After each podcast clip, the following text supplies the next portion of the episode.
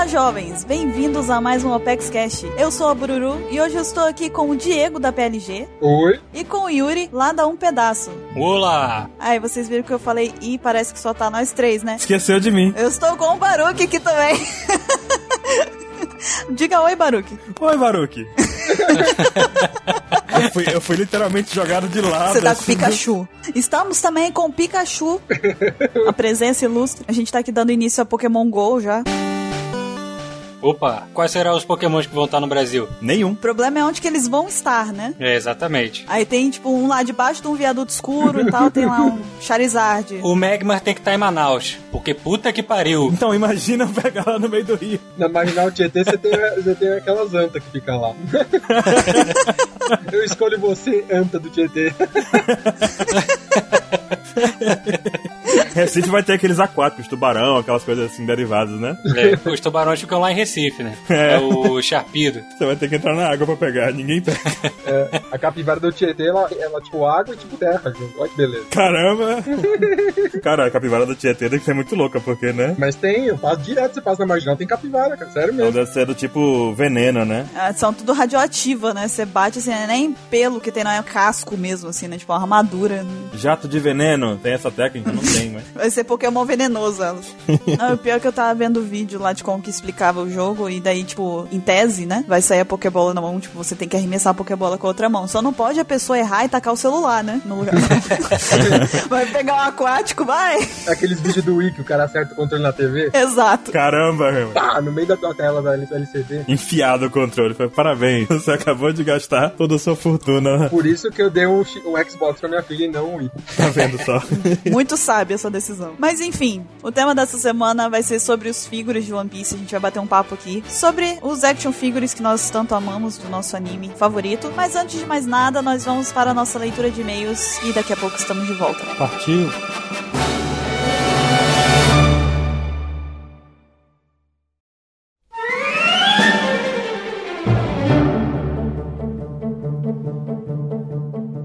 E vamos aqui para mais uma leitura de e-mails. Não estamos com o Bruru hoje aqui, mas estou eu, o Baruque e o Mr. 27. Ah, aqui de novo. Começando aqui, nós temos que dar alguns recados muito importantes. Nosso grupo aberto no Viber. Nós temos um grupo aberto, é o viber.com.br OnePiece. Vocês vão poder acompanhar a gente falando algumas coisas lá de vez em quando, coisas assim e tal, o pessoal da equipe toda e tudo mais, né? Sim. E uma coisa muito importante também que não podemos esquecer nunca é a nossa fanpage, não é mesmo, 27? É, sim. Você quer que as pessoas façam o quê? Elas curtam.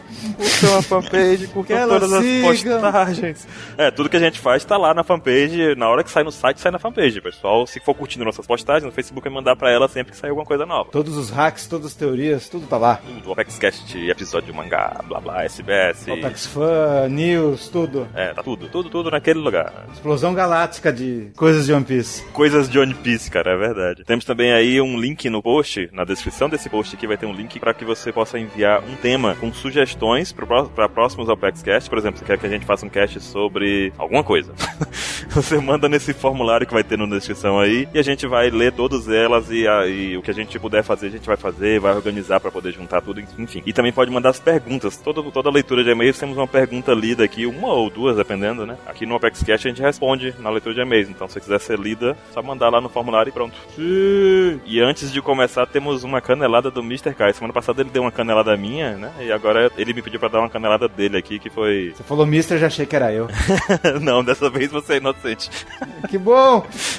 Eu nunca dei canelada. Nunca deu canelada. Mas um dia acontece. Vai chegar. Ah. É que o- a imagem lá do elefante com a perna longa não é do Picasso, é do Salvador Dali. O pessoal falou nos comentários de e-mails e tal, e damos a correção. Salvador Dali que fez aquela pintura dos elefantes com as pernas longas. Dali. Que a gente citou lá no cast de Zou. Ok, dado o recado canelado, é isso aí. Vamos para as coisas que chegaram aqui. Chegou muita coisa. O que, que tem aí na caixa de surpresas? Muita coisa louca chegou essa semana. Vamos começar pelas fanarts. Hum. Vamos ver as fanarts, vamos ver. Barulho de fanart. Pegou, pegou os papéis aí? Pegou os desenhos impressos? Peguei, peguei. Ok, o pessoal começou assim, ó. Olá, pessoal do OPEX, estou enviando um desenho referente ao OPEX Cast passado, que foi o 48, né, sobre a de capa do Ace, sobre o apocalipse vacal.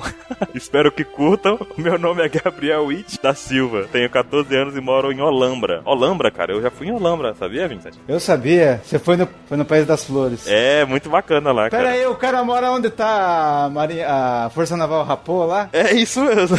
Caraca, eu quero ir pra Olambra, mano. Cara, tem um moinho lá muito bacana, muito bonito, dá pra subir, tipo antigão. Baruque já foi da Marinha. Da fui. Força Naval Rapô, mano. Que foda. Aí Ele, ele, ele também mandou um desenho, uma fanart do Gear Force, do Luffy de Gear Force. Ficou bem bacana. Cara, a vaquinha, eu fiquei assim pensando que loucura, cara. O cara mandou o desenho da vaquinha, não acredito. E a vaquinha tem um texto, peraí. O texto da vaquinha é o seguinte, ó. Hum, que gosto bom. E assim surge um novo tipo de vaca, canibal. Tan, tan, tan. Tan, tan, tan. Caraca, Ai, meu Deus do céu, vacas canibais, cara. No mundo não precisava disso. Meu, cada vez mais os fãs nos surpreendem. Ai, meu Deus do céu. E vamos ver. Tem outra aqui, fanart aqui. Olá, pessoal do OPEX. Me chamo Natan Moura, 16 anos. Moro na Bahia e estudo na área de TI. Faz bem. é, isso aí. Fiz, a... Fiz essa fanart, montagem sobre o Mr. Kai e seu pato, chamado Caru. Até o chapéu do Caru ele colocou no patinho. Ó, por que? Por que essa história aí? Não tô lembrando, tô me recordando. Cara, ele. O Caio disse que legal mesmo é ter um pato. Porque pato, quando são treinados, eles ficam muito, muito leais. Então você pode sempre confiar num pato. Como assim, mano? Foi o que o Caio disse, cara. Pode sempre confiar no pato. Ele anda com o pato de coleira, assim, pato atacar. Foi o que ele disse. Dá pra confiar no pato sempre. Patos são amigos, patos são leais. Tá tudo bem, sabe? Gente, como tem povo estranho no OPEX.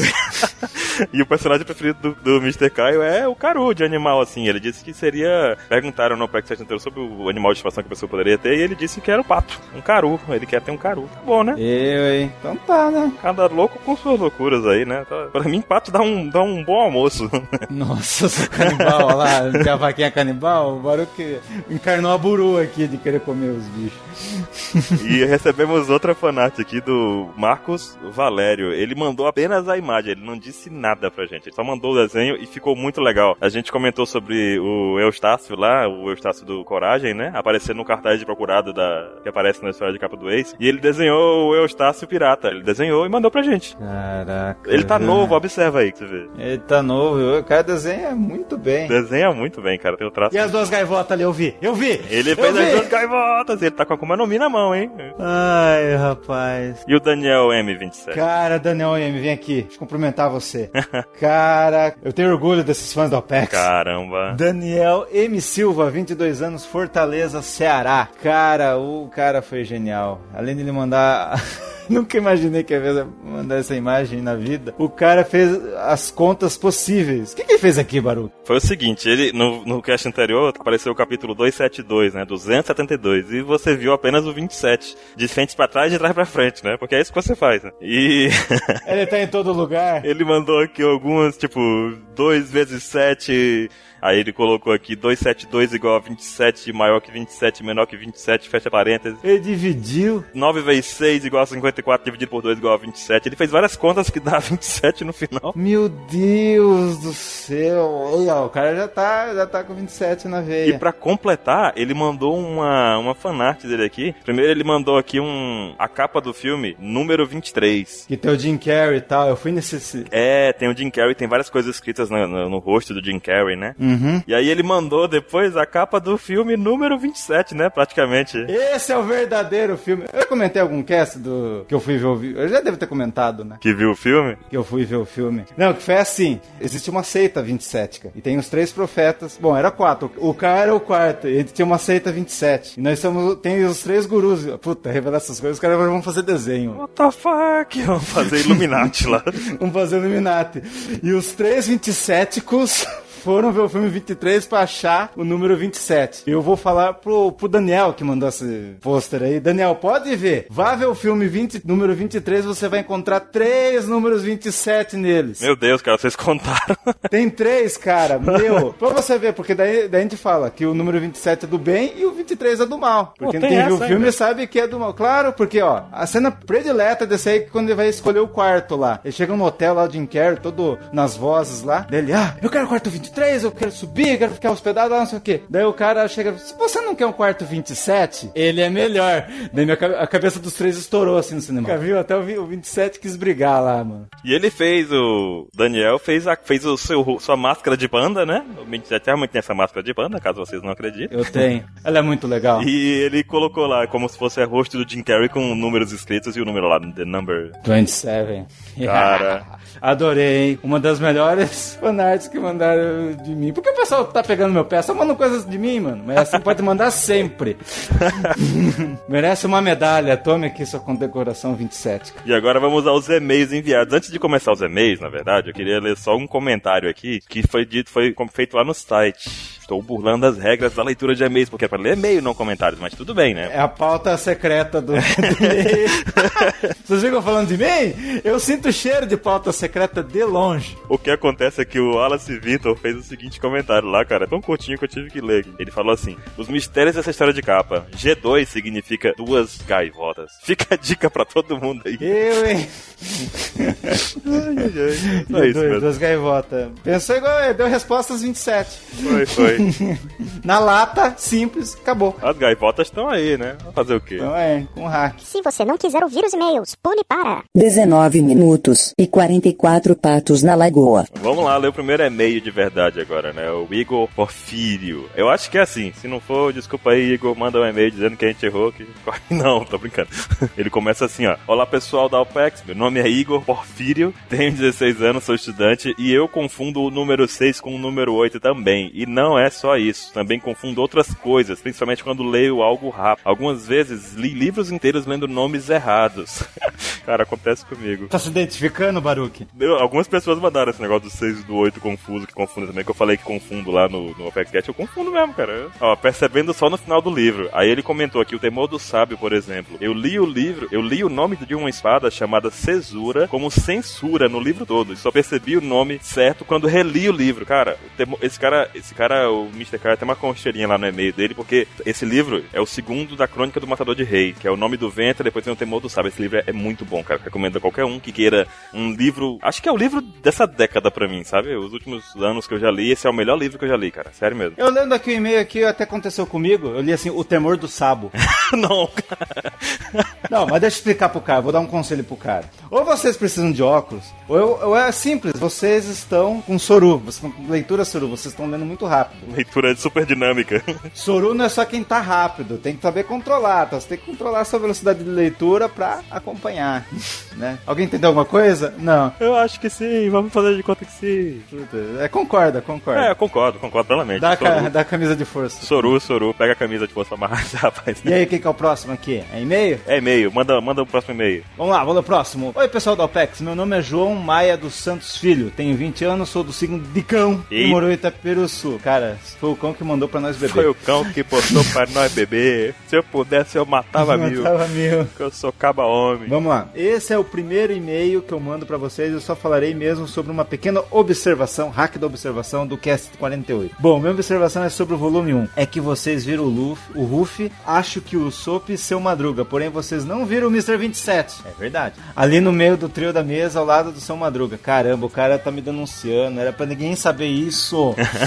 Já não basta o barril escrito OPEX ali, né, cara? OPEX, é, então. Tava ali, não era pra ele falar, poxa. E sobre o número 286, 2 e 6 são extremamente parecidos. E os dois são números pares. 2 vezes 3 igual a 6, 6 dividido por 3 igual a 2 e 2 mais 6 igual a 8. São todos muito parecidos. Concordo plenamente com o Baruch. Tá certo, né? Aí, viu só, Baruch? Todo mundo tá solidarizando pela sua causa. Tá vendo? Gostei. Mr. 27, eu assisti um filme que me lembrou você, apesar do número ser diferente. O nome do filme é número 23. Caramba, agora todo mundo vai lembrar de mim vendo esse filme. Cara, Acho que eu já vi esse em alguma leitura de e-mail, mas já esqueci, não. Creio eu que a sua vida é retratada nesse filme, pior que é, cara. possível, possivelmente é. Não sei como o pessoal da OPEX me aguenta toda vez que surge o número 27. Ah, amizade, né, cara? Mesmo. Mas na empresa também. Os caras estão lendo lá, viu, que o cliente é número não sei o que é 27. Daí eu falei, qual é o número do cliente? Ah, não, eu sei, é 27. Daí, ah. Daí os caras já olham com cara de puta, ele não para. Não, e detalhe que o dia do cast anterior foi o dia 27. Tchau, viu? só? É, a gente pensou nisso, claro. Aham, claro, com certeza. Daí, você- daí, vocês são tudo retardados. Não, tarado, cara. Tarado por quê? Eu não sei. Deve ser das Melody. Será que a gente posta muita Melody, Baru? O que, que você acha? Eu acho que às vezes sim, cara. Não, mas, cara, eu tenho culpa que sai 50 cosplays femininas todo dia, eu tenho que escolher uma. Posta pouco. Você tá dizendo que posta pouco, é isso? É, então. Também agora ele vai puxar uma sardinha pra Bururu aqui, ó. Bururu, sua voz é linda. Hum. Esse, ra- esse chaveco sem hack aí. Esse- Faltou o hack do conquistador aí, hein? Eu tô hack do conquistador. Tem que fazer os elogios mais complexos pra ela. Buru, sua voz é magnífica. E com comida. É, pare... me lembra muito o sabor de Nutella, aquela coisa. sabe? Tem que... Não, esse é pra você. É, mas tem que fazer esse tipo de, de comentário, né, cara? É uma coisa mais complexa. Coisa só, só, só é linda, é muito. É, aí você conquista ela. É, tem que conquistar. Tem que... Ah, vai, vamos lá. Amo todos vocês, continue seu trabalho fantástico, que me anima até em dias ruins. Obrigado por lerem, desculpe pelo tamanho, se possível, mande um oi pra mim. Oi! Oi, João Maia! e é isso aí. E acabou os... Acabou não, né? Na verdade tinha um monte de e-mail, mas a gente não vai conseguir ler todos aqui, porque senão o Mr. Kai vai ficar super feliz com a gente, né? Aquele negócio todo de, poxa, vocês gravaram um e-mail com meia hora, cara. Ah, vamos ler aqui uma pergunta enviada lá no nosso ESC. Você pode mandar sua pergunta também. Só pegar no link lá, tem lá assim, link do ESC, faça perguntas para o PEX. Você clica, envia a pergunta e a gente vai ler aqui algumas durante o... a leitura de e-mails. Ok, a pergunta foi enviada pelo Giovanni Araújo, 18 anos, Santa Bárbara, Minas Gerais. E ele perguntou assim, vocês acham que a CP9 irá se relacionar com o Chapéu de Palha novamente em alguma ocasião? Se sim, qual? Se relacionar? É nada, não. Não, relacion... não, não vou, não vou usar o cara. Mas o que, que você acha que vai ter um relacionamento aí? Não, não um O Oda relacionamento. já disse que não vai ter relacionamento. Não, não vou usar o cara disso. Oda disse isso? Não, não é porque é porque é shonen, né, cara? Se você acha, o único relacionamento que eles podem ter é treta, é pancadaria, Porrada, igual os trapalhões dizem. porrada. Porrada! Igual no filme dos casamentos trapalhões, até lembrei essa semana. Nossa senhora. Calma, calma, calma, porrada! Daí todo mundo Porrada, todo mundo pulando, rolando no chão. É, exatamente. Aqueles barulhinhos lá de comédia lá. Pá, pá. Só, só o Batman, aquele Batman antigo que ganha. Cara, Mas enfim, é alguma coisa assim, qual? Ah, vão se encontrar, porque. eu já gostei de ter visto, né, a participação deles naquele capítulo, né? O retorno foi muito inesperado pra mim. Até agora minha cabeça ainda fica pensando, cara, que merda, o que foi que aconteceu ali, sabe? Eu não, não, não, não capturei a essência daquela, daquela, daquele momento ainda, assim, sei lá. Não entendi ainda o, do que vai acontecer, eu não tenho ideia ainda do que vai acontecer dali pra frente, entendeu? Mais do que o Lute assistiu a luta, ele assistiu. que assistir, ele assistiu. E, se a gente, e a gente pensa aí o quanto eles eram fortes naquele período, né? E quanto eles devem estar preparados agora, né? Então vai ser louco se houver um relacionamento entre eles aí. Relacionamento. De porrada.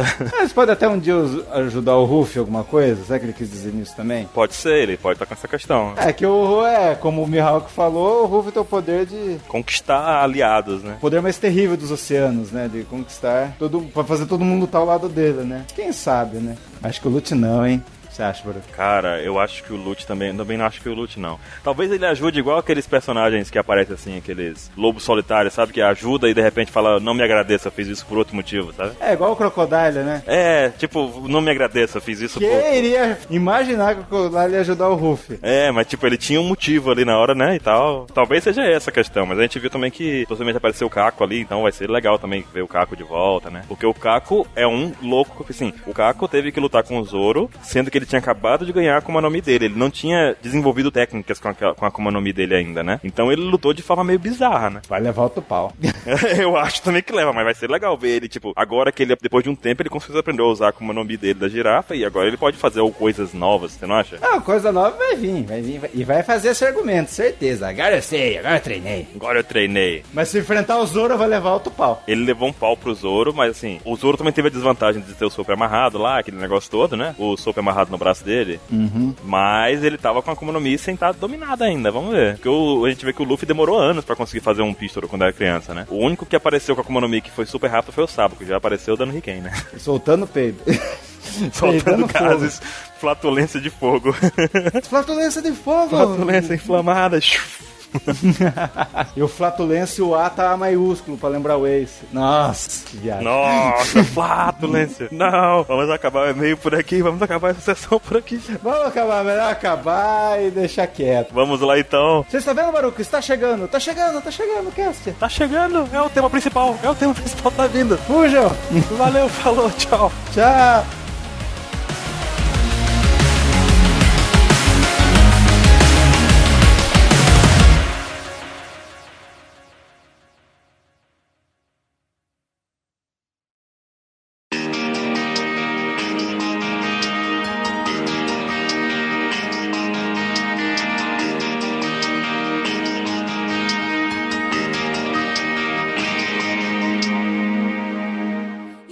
De volta com o nosso tema principal do Apex Cash. Como foi dito antes, nós vamos falar sobre os figuras de One Piece. Estamos aqui com o Yuri da Um Pedaço, com o Baruque e o Pikachu dele. Ó, e com o Diego da PLG. A gente trouxe aqui o Yuri e o Diego porque, obviamente, Diego, como um vendedor de action figures, tem mais que a obrigação de conhecer bem, né, seu produto. É mesmo? É mesmo? Será? O que, que é figure? Aí ele vem e me dá uma de Mr. 27. Eu?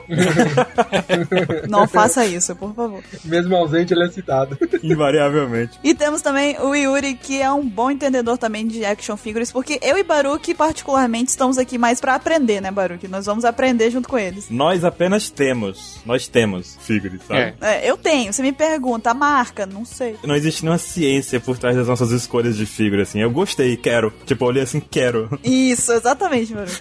Qual, qual é o seu nível de ah, senso crítico? É bonito? Quero. Pronto, tá bom, quero.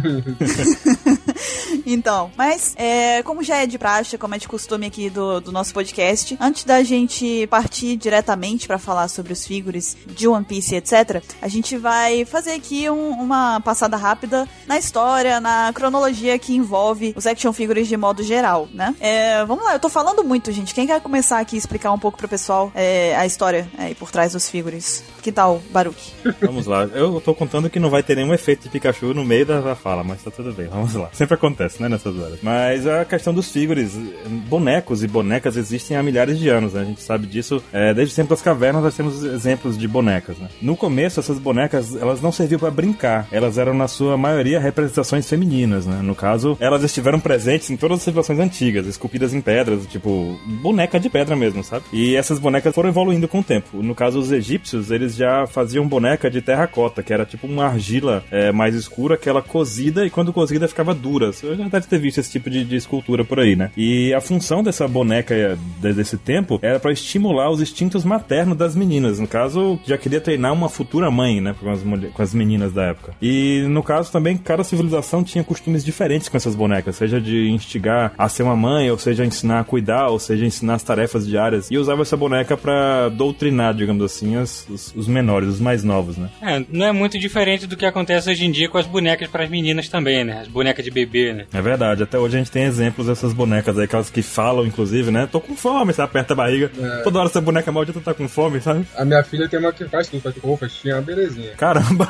Tô falando sério. Aquela Baby Alive. Baby Alive. Não, não é da minha época, mas claro que não, né? Você tem muito mais É. idade que a filha dele. Apesar da altura, Então, não vamos falar muito da minha idade, né? Vamos então. Hum. Quando eu era mais nova, eu tinha uma daquelas que colocava a, a mamadeira na boca, daí, tipo, você apertava a mamadeira e inflava a barriga dela, sabe? Tipo, inchava a barriga. É bebê barriguinha, acho que era o nome. O que eu ficava muito louco quando eu era pequena era quando eu via as meninas com aquelas bonecas que tinha uma mamadeira que tinha líquido dentro, aí virava o líquido. eu lembro. O líquido desaparecia da mamadeira. E eu ficava, caraca, que bruxaria é essa? Cara, eu lembro de bonecas assustadoras. Falando em bruxaria, as bonecas também são usadas vo- voodoo ou representação religiosa, não é só tipo, pra ensinar a mulherada a, a- infelizmente, a, a- as tarefas, mas é, tinha as bonecas religiosas, tem, principalmente os budistas usam muita imagem, nós católicos também tem muita imagem, tem ou não, também é uma representação. Voodoo, que tem também os bonequinhos famosos. É verdade. É tipo aquela cena que a, do, do Lilo Stitch, que a, a Lilo pega assim, bota uma bonequinha dentro de um pote de picles, aí ela fecha, aí tem um monte de garfo junto, assim, o garfo são as, as amigas dela, sabe? Eu lembro disso. Aí ela sacode assim, sacode, sacode, sacode, aí chega a irmã dela, aí ela vira, minhas amigas merecem ser castigadas. não muito saudável, mas... né? Não muito, não muito longe do nosso tempo aqui, existiam bonecas que até ficavam grávidas, vocês lembram disso? Tinha Barbie, ó. Fica... É, Tinha, tinha. É verdade. A Barbie, você arrancava a barriga, saía um neném de dentro da barriga dela. assim. É. Eu lembro disso também. Né? E, mas ah, o Diego também, que você comentou, Diego, que tinha, você tem esculto bonecos de barro também, né? É, tem aqueles guerreiros de terracota dos chineses, né? Que o imperador, ele quando ele morria, ele, se eu não me engano, o general, quando morria, ele enterrava todo o exército junto. E esse general não queria que o exército dele fosse enterrado, e pra não meio que contrariar os deuses, ele fez estátuas em tamanho real e foram enterradas junto com ele. Depois de foram achadas, teve até uma exposição aqui no Brasil, uns 5, 6 anos atrás, talvez mais. E aí eles trouxeram, eu tenho as miniaturas, obviamente, né? Não tem tamanho real. eu ia ficar assustado. Eu tava ficando assustado aqui já, cara. Foi caramba, ele tem um O general chinês em tamanho real. Fica lá do lado da cama. né? do lado da cama com um despertador na mão, assim. Terrível. Caramba, ia ser assustador, velho. É, dando um salto no tempo, lá no final dos anos 50, em torno de 1958, surgiu a Barbie, que a gente até tava comentando agora há pouco, que foi lançada pela Mattel. E ela era uma boneca adolescente que fez e até hoje faz muito sucesso entre as, as meninas e tal, e alguns meninos também. E nos anos seguintes, o mercado foi ficando bem cheio de boneca, bicho de pelúcia, enfim, outros tipos de brinquedos do gênero, né? Que foram, em grande parte, né, pra- principalmente naquela época, voltados para o público feminino. Essas bonecas eram realmente chamadas de, de dolls, né? Que na verdade em inglês é boneca, né? Mesmo. E eu tenho, eu tive várias Barbies quando eu era mais nova e tenho ainda, guardo, porque realmente foi uma coisa que acabou, marcou muito, né? A infância e eles faziam, faziam aquelas casas da Barbie que eu nunca tive, queria deixar aqui a minha, minha satisfação. Barbie foi uma loucura, né? Tinha Barbie dentista, Barbie, Tinha tudo. sei lá, psicólogo, Barbie modelo, Barbie fada. sei lá, tinha tudo, cara. Tinha limusine, o motorhome, a casa, o clube, a academia, tinha tudo. Tudo vocês imaginarem da Barbie, tinha, né? É um, um ecossistema da Barbie, né? Não é um mundo, né? Aí tinha, tinha a Suzy também. Aí lançaram aquele Ken que tinha a barba, eu tinha, inclusive. E a, a barba dele você tinha que fazer, sabe? Aí, tipo, com água quente aparecia a barba. E com água Deus, gelada é sumia a Juro, você tinha que fazer. Aí vinha o- a giletezinha e tal, você mergulha. Era ótimo. Adorava. Uma coisa, você brincava de luta com a Barbie? Eu brincava. Sabe o que, que eu brincava? eu, eu brincava de Pokémon. Eu escolho você, quem?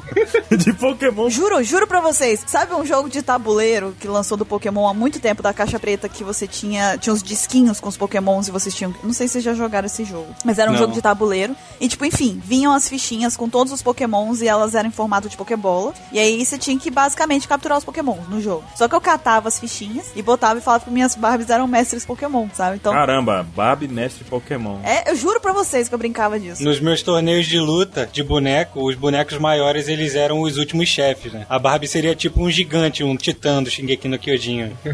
Caramba, cara. Rapaz. Ela vai dar uma bica na muralha.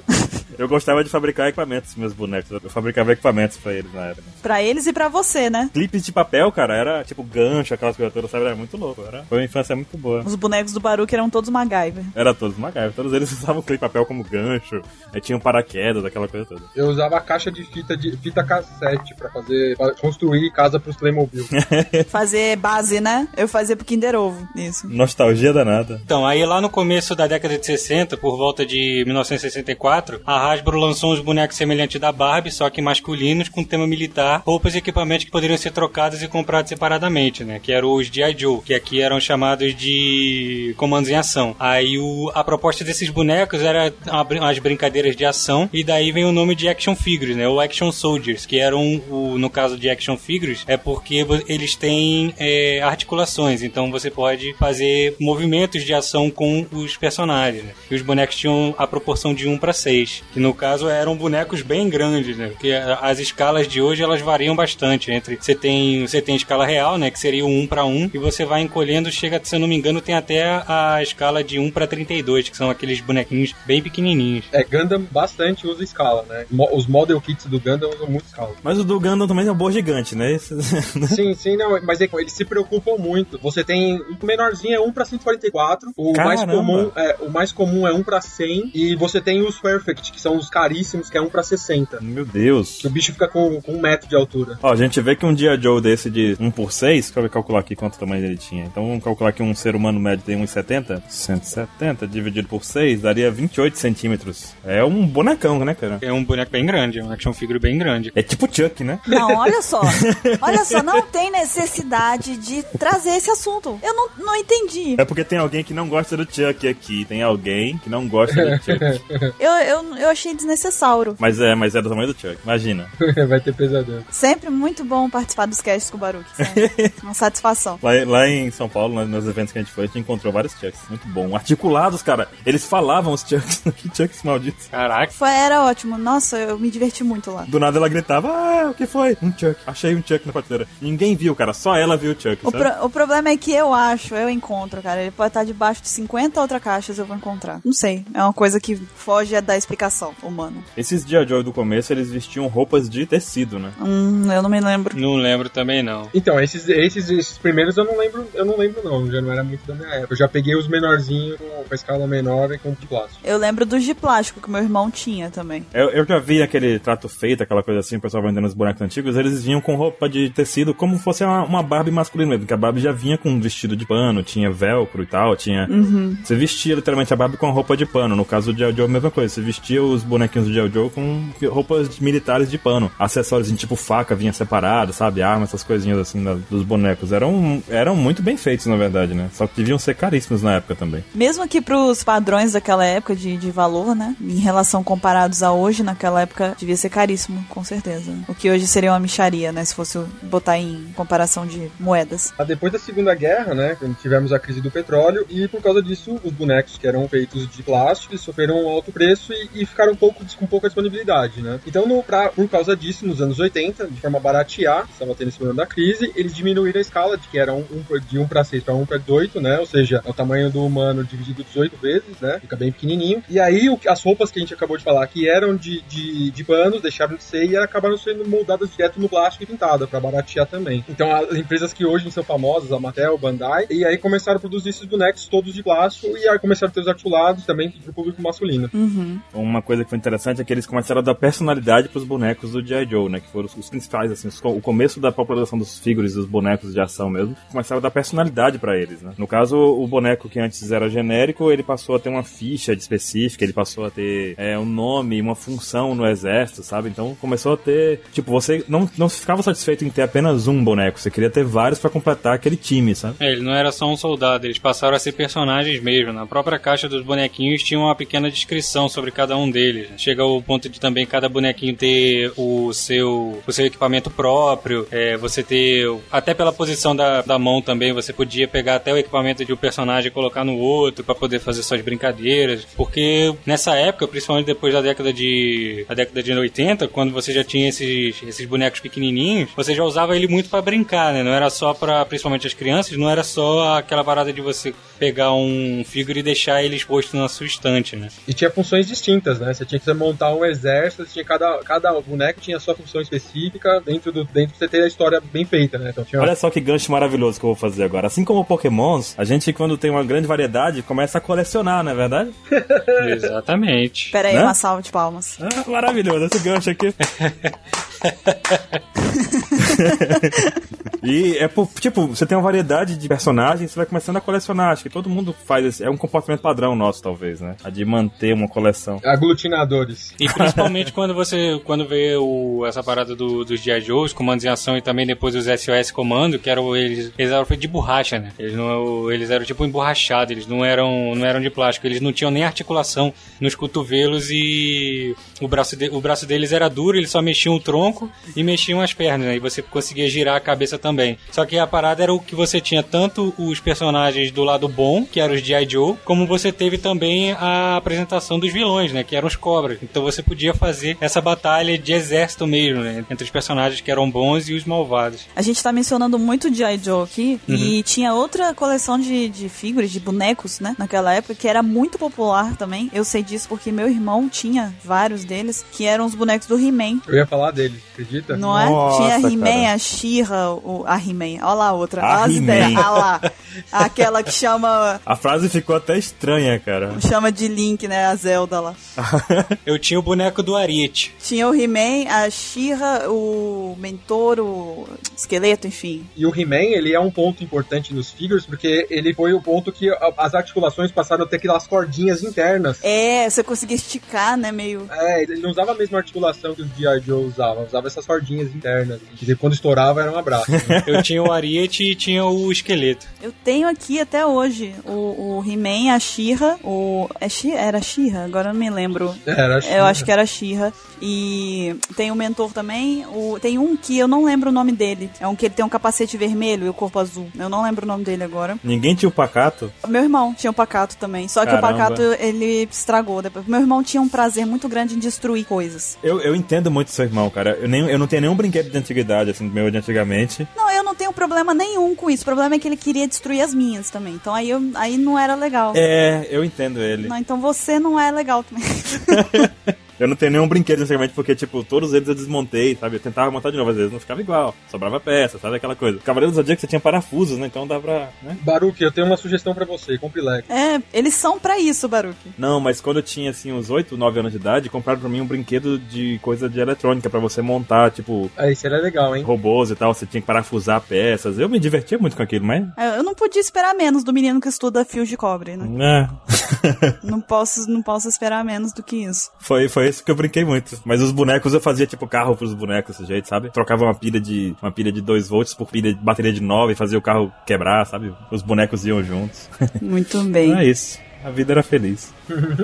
Bons tempos, né? Eram brinquedos de verdade. Era. O responsável por isso tudo foi o Todd McFarlane, que é o criador do Spawn. Ele ficou bem famoso antes disso por ter renovado o traço do Homem-Aranha. Ele trabalhou bastante tempo na Marvel. E quando ele foi criar a empresa própria dele, ele aproveitou também para desenvolver essa linha de colecionáveis, né, de figuras, quando já já passando a ser quase como mini estátuas mesmo. Ele criou essas esculturas super detalhadas, pintadas e perfeitas, é, conseguindo alavancar uma grande quantidade de vendas. Aí depois disso a gente foi invadido por uma por diversos outros tipos, diversas outras empresas de mídia. Tudo bem que assim, o- os figuras de Star Wars, eles começaram a ficar mais bem trabalhados depois, mas eles também foram muito os brinquedos de Star Wars, merchandising de Star Wars, ele veio junto com a época do primeiro filme, né? O primeiro Star Wars é de 77. Cara, e uma coisa engraçada disso é que o George Lucas, na época, ele, ele não aceitou os 50 milhões que, que queriam dar pra ele pelo, por ter dirigido o filme. Ele ficou com os direitos dos bonecos e colecionáveis da série de Star Wars, sabe? É. E baseado nisso, ele conseguiu acumular milhões de dinheiros. A, a- a- quem foi a diretora do filme? A produtora do filme? Esqueci também. É a Fox. Foi a Fox. Ela- eles deixaram isso acontecer, sabe? Tipo, ah, não, pode ficar com essa coisa de figuras aí, tá tudo bem. Com, essa, com a venda de bonequinhos aí, não vai dar em nada, não. Aí ele topou fazer esse acordo aí. É, porque na época o merchandising, o merchandising não era nada. Quando ele disse que ele não queria o dinheiro e ele só queria ficar com os direitos de produzir merchandising, os caras devem ter chegado pra ele, ah, fica com essa porra aí, tu vai querer fazer o quê? Vai, Vibraram, né, cara? 50 milhões. vai querer fazer o quê? Sei lá, vender meia dúzia de camisa pro, pro, pros nerd, pros nerd freak? Ah, pode ficar com essa porra. Aí, ó. Aí o que que é Star Wars hoje em dia, né? O que que é, né, cara? A, a- a coisa é tão grande que havia procura do Star Wars, o pessoal tava comprando pros filhos um vale boneco do Star Wars, sabe? É, o George Lucas ele meio que criou o conceito de pré-venda porque chegou no Natal, a demanda de compra era muito maior do que a demanda de produção e os bonecos eles só ficariam prontos de novo, sei lá, em março do ano seguinte. E aí chegou ao ponto de tanta gente querer o- os bonecos de Star Wars que por falta de demanda eles vendiam as embalagens vazias com um voucher dizendo que aquela embalagem valia um boneco na hora que ele fosse lançado. Que loucura, né? Em dezembro, os pais estavam comprando bonecos pros filhos e eles só iriam receber isso lá pra março, abril, né? Então o, o George Lucas ele meio que criou também o conceito de pré-venda com o, o primeiro Star Wars. E, e nisso a gente vê o quanto os, os figuras e bonecos de ação e tudo mais eram procurados naquele período já, né? Sim, com certeza. A gente vê o reflexo disso. E Astros do Rock também tinha o pessoal do Kiss que tinha muito bonequinho também, vocês lembram disso? Ainda tem. Ainda tem, né? É verdade. É porque também tem essa coisa que, bom, pelo menos a meu ver, né? Atualmente, parece que os, os bonecos que são feitos já não são mais tão glamurosos assim. Os que são feitos para brincar, né? Aqueles que são para as crianças ficarem, tipo, esfregando no chapisco, tacar na, na, né, na água, enfim. Esses daí eu já não acho que eles são. Parece que os nossos, eles eram feitos, tipo, os nossos que eu digo da nossa época, parece que eles eram feitos com uma qualidade muito maior. E mesmo assim, tipo, a gente usava para brincar, o que era uma loucura, né? Que se você parar pra pensar, eles são altamente colecionáveis. E eu tenho essa impressão, é, pelo menos assim, porque eu compro muito, muito boneco pro meu sobrinho, né? Eu tenho um sobrinho e uma sobrinha. E eu vou, eu vou comprar boneco pra eles e no final das contas eu acabo recorrendo pro Max Steel, sabe? Então, mas é que do- o brinquedo pro colecionável, a função é diferente, né? Uhum. O colecionável, ele não é pra brincar. Não, com certeza. E aí, quando eu vou lá na- nas lojas pra poder comprar fi figuras, não, né? Mas bonecos, pro, principalmente pro meu sobrinho, o que tem muito, que eu tenho visto atualmente, que tá na, na moda, obviamente, que é os Vingadores. Então tem muito boneco dos Vingadores. Isso aí você encontra pra eles brincarem e tal. Mas eu não. Eu sinto falta da variedade que tinha de antes, sabe? Lógico que até como o Diego começou a dizer aqui, que eu acabei interrompendo ele, é, existe uma diferença dos bonecos que são pra brincar e os que são pra colecionar, né? Em termos até de custo, porque um pai, um colecionável pro pai é muito caro em comparação de um brinquedo, né? Porque, por exemplo, quando a gente expõe pra feira, muitos pais vêm perguntar o preço. Quando você fala o preço de um colecionável, o filho quer, obviamente, que o filho quer pra brincar, não quer pra expor. Cor. Aí você fala o preço, o pai, óbvio, ele fica, ele, ele fica abismado. Como assim?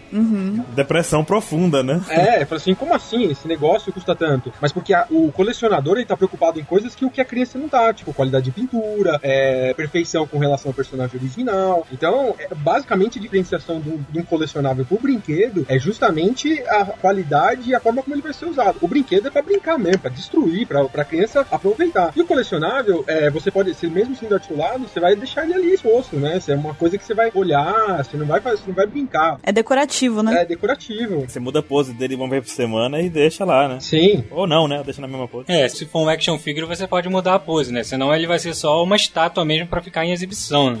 É, mesmo se for uma estátua, tem aquelas. Tem a opção, né, daquelas que trocam a cabeça, Sim. trocam alguma coisa, trocam. É verdade, é verdade. Assim, o articulado, é, tem gente que gosta, tem gente, eu tenho amigos que detestam os articulados, os caras querem estátuas, porque a articulação tira a realidade do personagem original, né? A transformação do 3D, em- do 2D em 3D, né? Já tenho, já tenho amigos que adoram os articulados, que eles podem brincar, criar poses, criar situações. Tem até um grupo no, no- na internet que faz isso com, com algumas linhas de bonecos, fazem várias montagens engraçadas.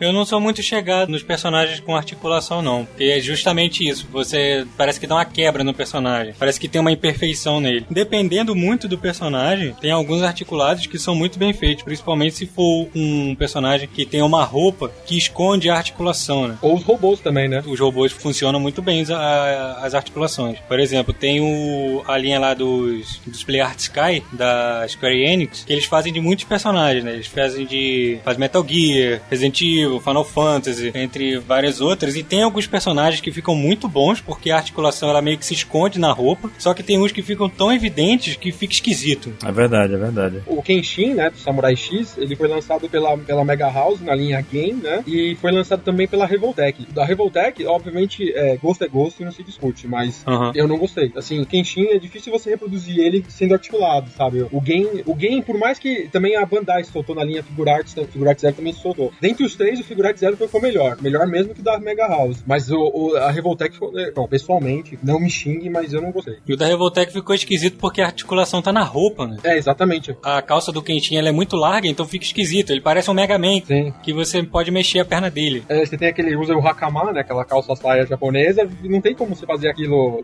fazer aquilo articulado, não tem jeito. É. Tô com vontade de procurar ele aqui, mas Espera aí que eu tenho, eu tenho foto se você precisar. deve ter ficado bizarro. Uma calça articulada, calça folgada, tipo uma saruelzona lá, daquele modelo, né? articulada, cara. É, e não, não foi só ele, eles fiz- fizeram além do Kenshin, que não foi legal, fizeram o, o personagem do Helsing lá, o vampiro, esqueci o nome. O Alucard. Alucard. Eu mandei o link ali da, do Kenshin. Eita, caramba, ficou. Caramba! Nossa, cara, não. Por que fizeram isso, velho? Pra quem tá escutando o podcast, o link tá na descrição. É só clicar lá e tomar um susto. Olha a coxa do Kenshin, a coxa dele. A coxa dele tem, tipo, se fosse mecânico, eu entendia, ficava bacana. Tipo, uma versão ciborgue do Kenshin, eu entendia, sabe? Mas assim não, cara. Cara, tá bizarro. Sabe um outro que fizeram, mas eu tenho esses, eu tenho na minha coleção, mas por causa do. Fizeram o Ed Wall do Metal Alchemist. O Wall ficou sensacional. Sensacional. E ele tem aquelas caras engraçadas que ele faz no anime. Já o Ed ficou igual o Kenshin, infelizmente. Coxa, é, articular um figure pode ser problemático, como esse do Kenshin aí. Perdeu 100% do peso que a roupa tem, né? Sim, agora você pega, por exemplo, o Eva 01, ou até o Frank Shogun. O Frank Shogun é sensacional. Frank Shogun é incrível. Ele é lindo mesmo. Aquele Frank Shogun, a gente, só, a gente só faz querer ele. Quero, quero, quero. E nada, e nada acontece, nada acontece. Eu só olho só. Você continua querendo, só. Ó, no próximo evento eu vou levar um montado pra isso. Boa. Aquele lá acho que é sonho de consumo de muita gente, inclusive, né? Inclusive, né, tô aceitando, digo. Opa! Ué, vai que, né? Mentira. Aproveitar que, que o Diego tá aqui e perguntar se vocês estão aceitando rim. pois é, eu tenho dois. Se tiver no gelo, tudo bem. Agora, se não tiver, não tem utilidade, não vai dar, não vai dar certo. Caramba. Não dá, né? Tudo bem, então. Então a gente continua. Falta achar o elo agora. É, o, o elo com o mercado japonês eu acho interessante. Na verdade, ele, ele acontece em paralelo ao, ao americano. Porque o que, que acontece? Como a nossa colonização cultural é americana, é, a minha opinião é que a cultura japonesa daqui 20, 30 anos, ela vai ser tão ou maior do que a cultura americana. Essa é a minha opinião. Também posso ser xingado a qualquer momento. Porque, a, a- vamos supor, a cultura americana, em termos de mídia, ela é muito restrita a super-heróis e, e isso é finito. Já a cultura japonesa, a- os figures, ele vem de um universo tão grande de histórias, de, de coisas que se falam, que eu acho que ela tem uma possibilidade de crescimento muito maior. E, e como a nossa colonização é ocidental, lá no Oriente tá tava acontecendo tudo que tava acontecendo aqui com a, com, com a Barbie, com o G.I. Joe, tava acontecendo lá com o Ultraman, com o Nacional Kido. É verdade, é verdade. Ele tava acontecendo em paralelo. O elo com a gente aconteceu com o Cavaleiro do Zodíaco, em 1994. Verdade. Exatamente. Quando isso veio pra cá, que daí a gente falou assim: existe vida do outro lado.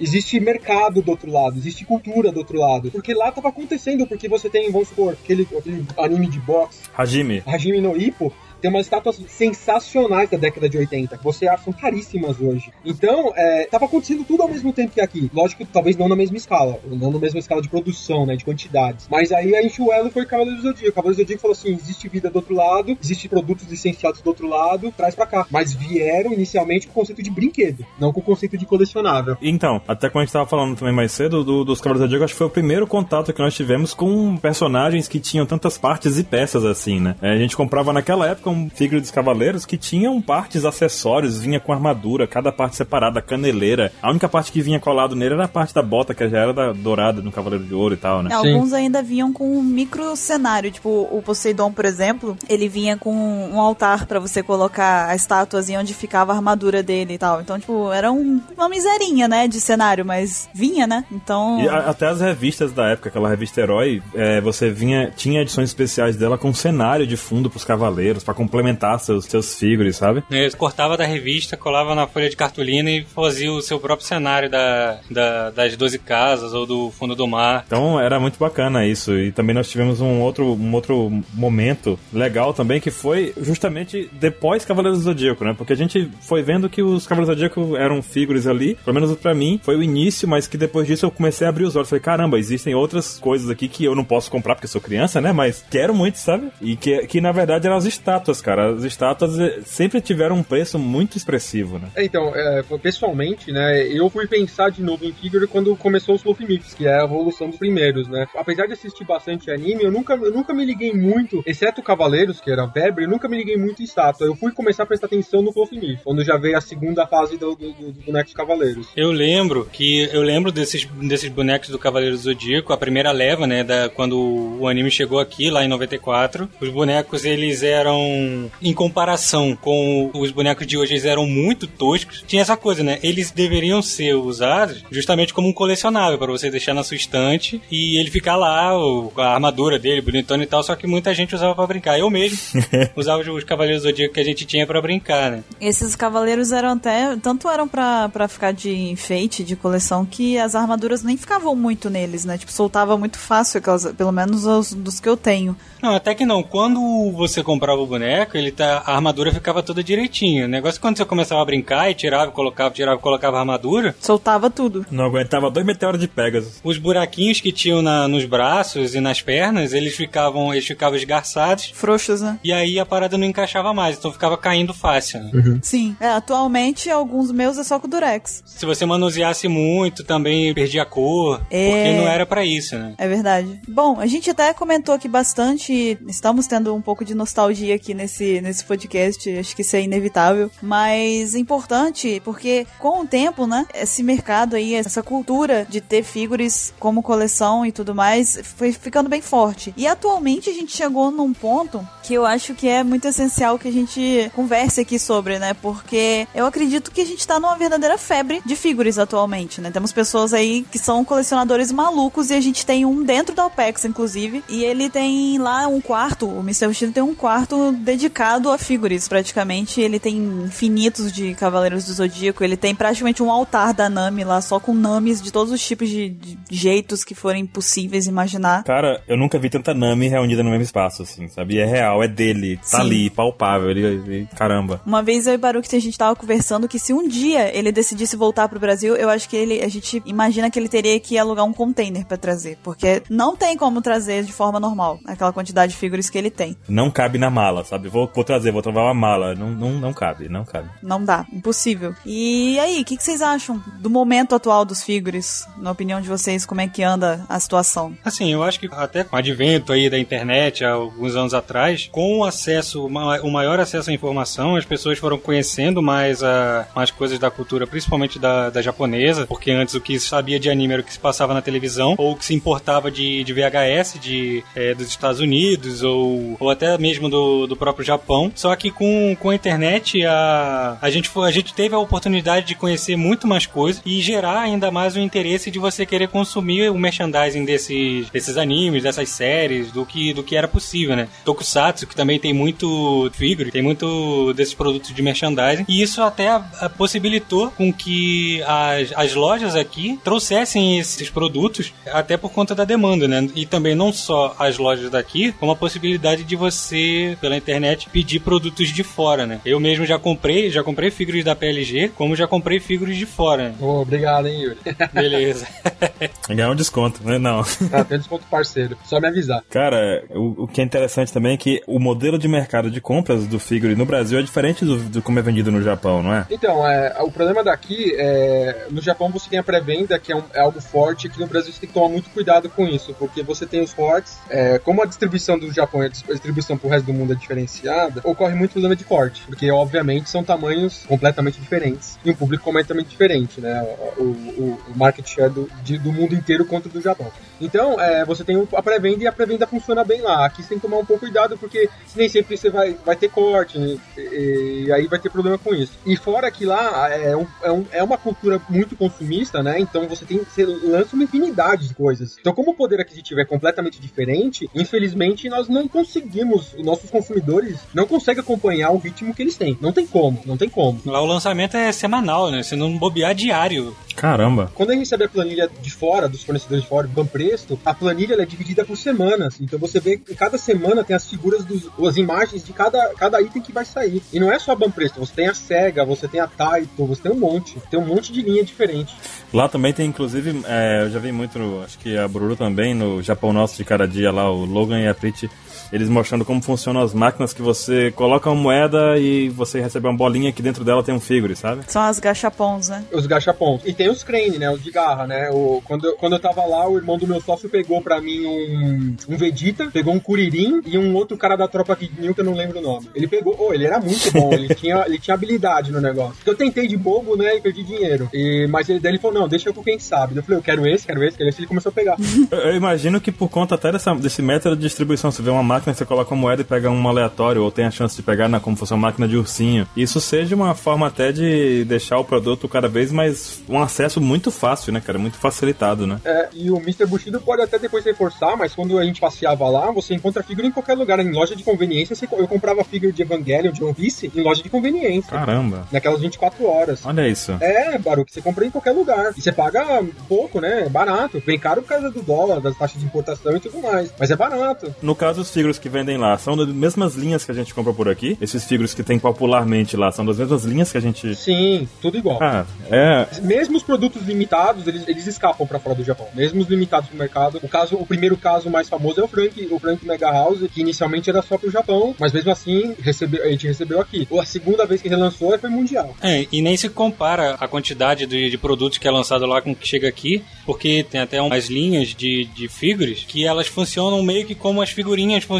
aqui. Você compra, a, vem a caixa, né? Tem a linha, ah, nessa linha daqui você tem 10 figuras diferentes. Pode ser de One Piece, pode ser de Naruto, pode ser de Yu Hakusho, Dragon Ball, o que seja. Chega assim, ah, nessa linha aqui vão ter, são, são 10 figuras diferentes e o, só que o, o, assim, cada figura, dependendo do personagem, ela vai ter um peso diferente. Só que lá na, só que na caixinha não tá especificado qual figura que vem dentro e elas são todas balanceadas com um determinado tipo de peso para que você, mesmo sacudindo, tentando balançar, até você botando na balança, o, você não saiba qual é o figure que tem lá dentro para que quando você abra, você tenha a surpresa do que tem, do que tem lá. E, e esses figures são tão baratos no Japão que eles funcionam bem como figurinha mesmo. Se você tirar repetido, você vai lá e troca com o seu amigo, com quem quer que seja que tenha um, um outro repetido também que você não tenha. E fora, Yuri, também tem os, os com, com, pintura especial que não aparece no papelzinho que vem dentro, né? Porque você tem, você tem os, os que vem lá, não vem o papelzinho dentro com todos que tem, e tem os de, alguns deles que tem uma pintura especial metalizada. Então você tem que ter a sorte ainda, se você quer completar, além dos que vem, do todos que vem, ainda tem mais alguns secretos que eles chamam, que vem com a pintura metalizada. Uhum. E o pessoal que acaba comprando um monte, acaba vendendo na, em Akihabara para as lojas de figures lá, para quem quer comprar, além de trocar, vende lá também. Cara, isso deve ser uma febre, isso deve ser uma loucura tão grande. Você não tem ideia como é que é lá, legal. Isso deve ser uma coisa assim. Pede pro Bushido tirar as fotos dele. Ele tira mesmo, vai pedir.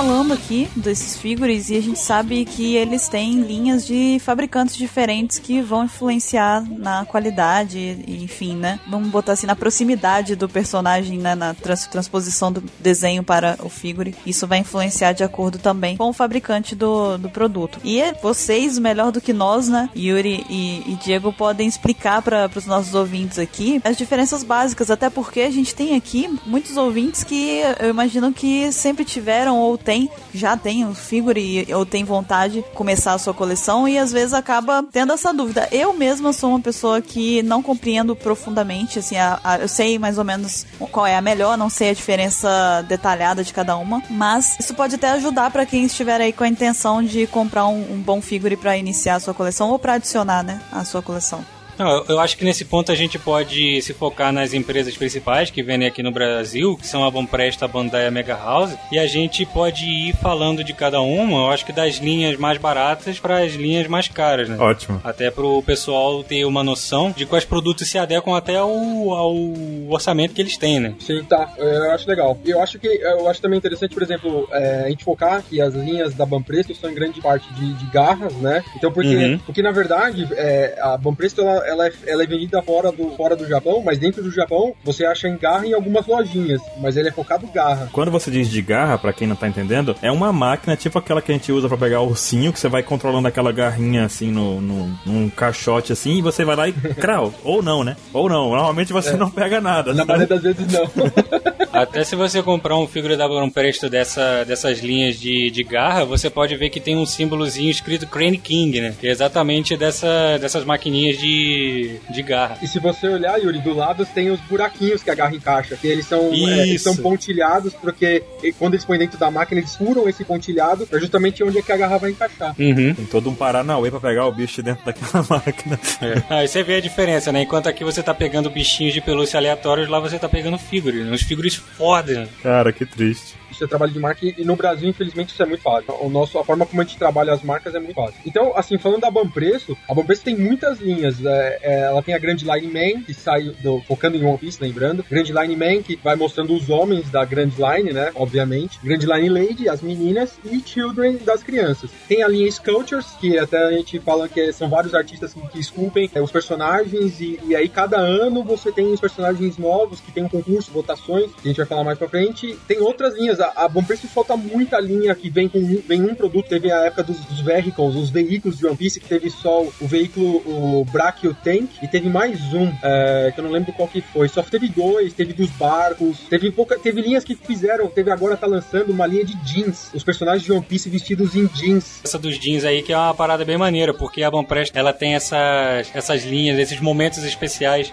de linhas de figures. Não é, não é simplesmente lançar o personagem é, que apareceu ou o personagem que tá mais famoso e tal. Eles têm essa diversidade na- nas linhas deles. E o jeans existe de verdade. A pessoa pode comprar o jeans, obviamente, ela pode ir numa loja credenciada do One Piece, provavelmente naquelas lojas do One Piece, e ela compra o jeans também, viu? Ela vai ter, vai ter o jeans de verdade dele. O jeans de verdade você diz do personagem ou pra pessoa mesmo vestir? Não, o modelo do jeans que é que o personagem tá usando no boneco. Mas pra pessoa real mesmo, pra, pra humanos. Pra pessoa real, pra ela comprar. Então, Nos tamanhos, obviamente, né? Nos tamanhos, etc. Com aquelas características. Um por um. É, tem no, no figure, né? É, uma linha que eu acho maneira de citar é a World Collectible Figures, que essa, se eu, pelo menos na minha opinião, do que eu já verifiquei de tudo de linhas de One Piece, essa é a linha mais completa de todas. É, aqui tem mais personagens. É, você chega na, na Grand Line Man, ele vai se focar em alguns personagens. A Grand Line Lady, ela é bem restrita, não tem todas as Melorines lá de One Piece. Só que você chega na World Collectible Figures, tem tudo, tem todos os personagens. A não ser que você seja muito milionário, você vai conseguir ter todos os figures dessa linha, porque elas pegam tudo, desde personagem, animal, é, seja homem, mulher, barco, o que quer que seja, tem.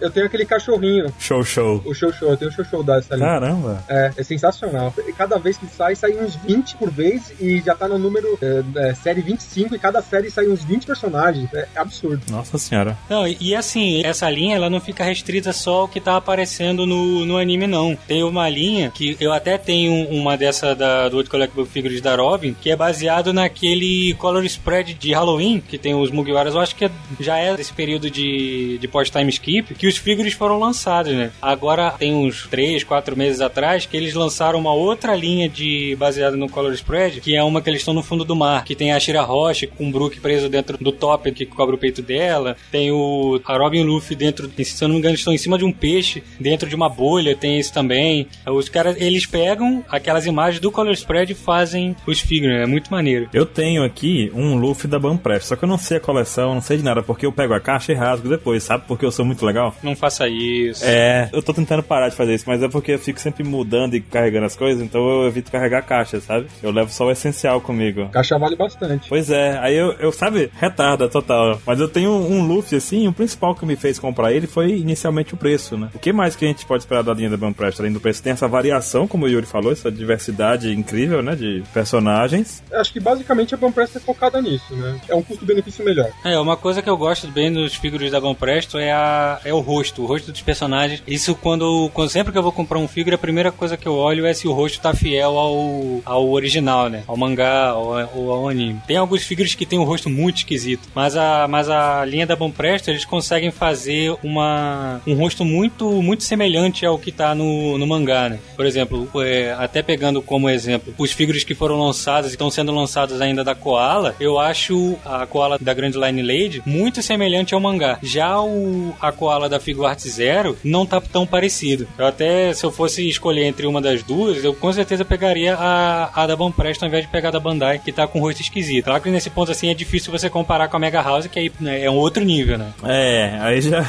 Eu ia até perguntar em relação a isso, é, porque eu, pelo menos, é, às vezes fico um pouco receosa com a Banpresto, porque a ideia, pra quem é, é leigo, né, como eu sou, é de que a Banpresto, às vezes, pode ser uma qualidade muito inferior e não compense o valor de você investir, entendeu? Mas, assim, vocês estão até comentando e, e eu achava, isso me causou uma estranheza, porque eu fui num evento e eu comprei uma Bonnie, né, da, dessa Grand Line Lady. Aham. E eu gostei muito dela, né? Eu gostei dela bastante, achei ela muito bem feitinha. E eu fiquei confusa, sabe? Porque da Banpresto eu parei assim e falei, gente, não era pra estar tão boa assim, né? é, tá esquisito, sabe? E assim, eu acho que talvez é um- o mesmo receio que eu tenho, algumas pessoas que estão escutando também possam ter. Se vocês, assim, como pessoas que entendem mais de figure, vocês recomendam que, que as pessoas comprem a Banpresto? Tipo, não tenham preconceito com a, com a marca? É, eu gosto bastante da qualidade de acabamento da Banpresto. O que você não pode esperar muito, se é fora da linha Sculptures, que é, que é, maior- que é um pouquinho mais é, dinâmica, é com relação à pose dos personagens. A pose dos personagens da linha Grand Line Man e Grand Line Lady são muito genéricos. Geralmente os caras estão com o braço pra baixo, ou eles estão com o braço cruzado. Esse é o meu, cara. A personagem feminina, ou ela tá com o braço pra baixo, ou ela tá com o braço cruzado ou com a mão na cintura. Nessa questão de pose, você não pode esperar muito. Mas a qualidade do acabamento eu gosto bastante. É, é assim, lógico, é, você tem que, é, comparando, é, o que é comparável, na verdade, com a Bom Presto é a Figurati, a Figurati Zero, né? Então, Isso. é, di- só que diferente da Bom Presto, a Figurati Zero é um figure de prateleira e não um figure de crane. Só que assim, a qualidade, a qualidade é bem parecida. Eu vou te falar que é, é minimamente inferior a Bom Presto porque é um processo diferente. Mas, poxa, eu vou te falar que não. é, Você tem que ser muito, mas extrema, extremamente chato, assim, não é muito diferente. Eu tenho, eu tenho das duas linhas, eu tenho. Eu, eu fiz cosplay de Ace muitos anos atrás, então eu tenho um monte de Ace, eu tenho tanto esse figurarts como o Bampresto, como o Mega House. Eu tenho o Ace da Bampresto que é sensacional. E além disso, eu tenho uma linha que a gente esqueceu, que é aquela Master Star Piece também, que é os grandão. Sim, mas Star Piece, os figures chegam a ter 28 centímetros. Se fosse 27, A única coisa ruim do Master Star Piece são que nenhum Master Star Piece tem base. Mas eles são bem grandões também. ele fica em pé como? Ele fica em pé ainda, assim? Meio molão, assim, ou seguro? o pé dele consegue manter ele de pé. O pé da própria do figure mantém ele de pé. E todos eles, seja One Piece, seja Dragon Ball, seja Kuroko, seja Shingeki no Kyojin, todos eles não vêm com base e estão de pé. Bacana. Vai bacana. Sim, querem passar pra próxima? É, agora passando pra Bandai, né? Eu não tenho nenhum da Bandai. Eu não sei se esse aqui que eu tenho é da Bandai. Eu- A Robin Sue é da Bandai. Eu acho que é da Bandai. É, é, né? É isso aí, então. A Bandai aqui, eu acho que é a que tem mais, mais linhas disponíveis. Geralmente, quando um, até quando um personagem novo aparece no, no anime ou no mangá, a primeira linha que sai é a linha Style, que são os mais baratinhos. Que são os secretos, né? É, são os secretos, que vem nas caixinhas que você não sabe o que tem dentro. Geralmente, assim, quando você vai comprar aqui no Brasil, Brasil, você já sabe o que, que tem, né? Você escolhe, né? Você vai certo na, na compra que você tá fazendo, né? Lá no Japão é que tem muito disso, até, por- até pelo custo, né? Não tem como você chegar, ah, pô, vou pagar 50 reais num figure que eu não sei o que, que eu vou ganhar.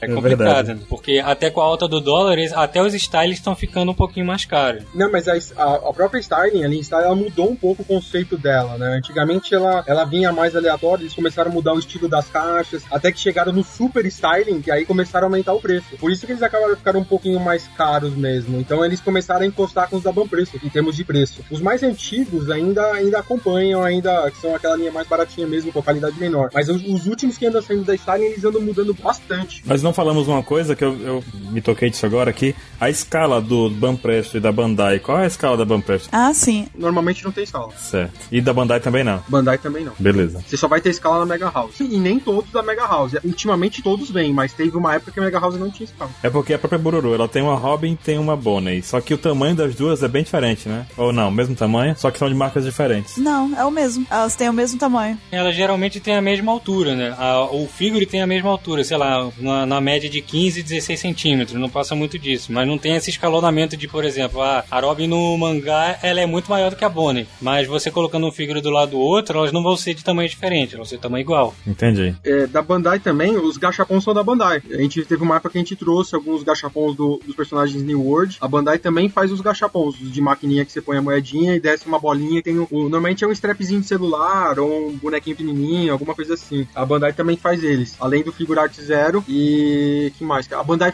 chegou a fazer aqueles articulados, SH Figure Arts. Isso. Fez só a Nami, o, o Ruff e o Ace só. Depois parou, que na minha humilde opinião, que me xingue, vão me xingar também, eram feios. não, cara, você foi igual aquele Kenshin, não, você não tá errado, não.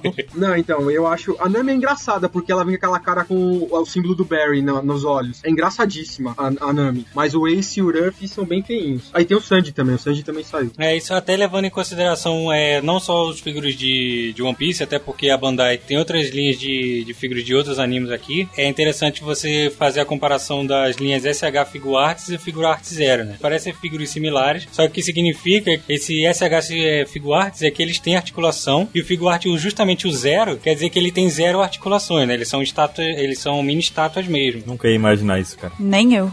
Juro pra você. Nunca prestei atenção nesse detalhe. Pra mim era só um nome bonito só. Era só, tipo. E agora vai ter a Figurate Zero X, né? Que já são eles maiores. Que é meio pra, pra brigar com a Mega House. Que não são da OPEX, tá? Pra... Ah, é.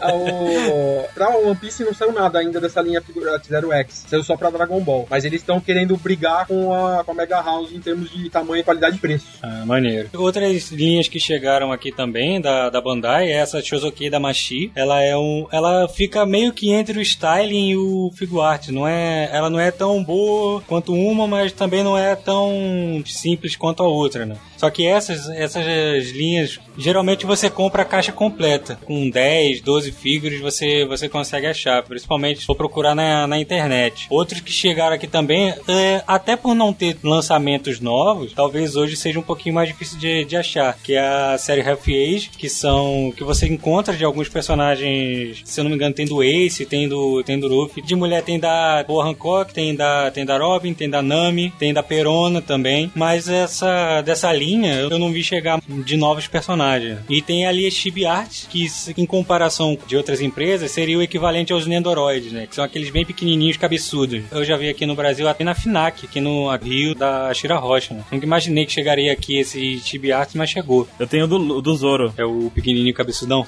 É, pequenininho cabeçudão do Zoro. Acho que a Bandai também, ela fez, uma, ela fez a linha dos barcos também. Sim. Os Model Kits, que tem, tem os Model Kits, o, o Model Kit pequeno e tem o Model Kit grande, que chama Shogokin, acho que é só Sho- Shogokin. E aí veio, veio só os Mary, o Mary com asa, que é aquele Mary da, da, da saga de Skype. Acho que veio o Sunny, que ele, ele tem uma base toda especial, bonita, e tem os barcos menorzinhos, que a Bandai fez as duas linhas de Model Kit. A Bandai de vez em quando se aventura também um pouco no Model Kit. É. Tenho até uma dúvida em relação a isso. Você falou que tem dois tipos. Esses menorzinhos que você tá falando são aqueles que eles vêm já com, a- com aquela água embaixo? Tipo, É, eles mesmos. é esses daí que tem até o barco do Ace. Tem o Submarino do LoL também. Não, mas você, tira a parte de baixo do barco, você monta ele, você tira a parte de baixo do casco e encaixa a aguinha. Ah, sim, entendi. E esses outros model kits aí, que são o Sunny e os dois Marys lá, você, eles vêm pra você já colorir, que eu já vi em alguns lugares que você tem que pintar eles. Depende. Normalmente as peças já vêm pintadas na cor certa e adesivos pra você fazer os detalhes. Uhum. O que acontece é que quando vem personagem junto, vamos supor, vem um, um mini ruff, vem um ruffzinho, normalmente ele não vem pintado. No caso do One Piece, se eu não me engano, eu, preciso- eu não lembro direito, faz tempo que lançou, não é, não é recente. Uhum. Eu acho que não veio com personagem. Mas no caso do Gundam, do Pet Labor, que vem com personagem, nenhum personagem vem pintado. Ou os personagens. Mas as peças, o Frank Shogun que a gente tem pra vender, ele vem todas as peças pintadas. E só você só vem os adesivinhos e você cobra os detalhes só. Uhum, entendi. Então, normalmente quando vem o personagem pequenininho, ele não vem pintado. Só o personagem. Desses models, eu lembro uma, uma vez que mandaram um e-mail pra gente. Você lembra, Bruno? Que mandaram um e-mail pra gente. Uma moça que tinha um namorado que era viciado em One Piece e queria dar pra ele um figure de presente e queria comprar um Mary, se não me engano. E aí a gente foi procurar um pouquinho sobre também pra poder ajudar ela a decidir qual comprar e tal. Ah, eu pergunto porque eu mesma, eu morro de vontade de ter os dois, o Sunny e o Mary. Só que eu nunca compro. É, apenas quero. Um dia eu compro, sabe? Eu, mas particularmente é tipo, são duas coisas que eu quero muito, o Sunny e o Mary, pra colocar de, de enfeite aqui no meu quarto, tá? Pode parecer coincidência, mas teve uma, uma menina que comprou pro namorado todos os barcos. Tá vendo? Foi indicação nossa. Olha aí, tá vendo? Bem provável.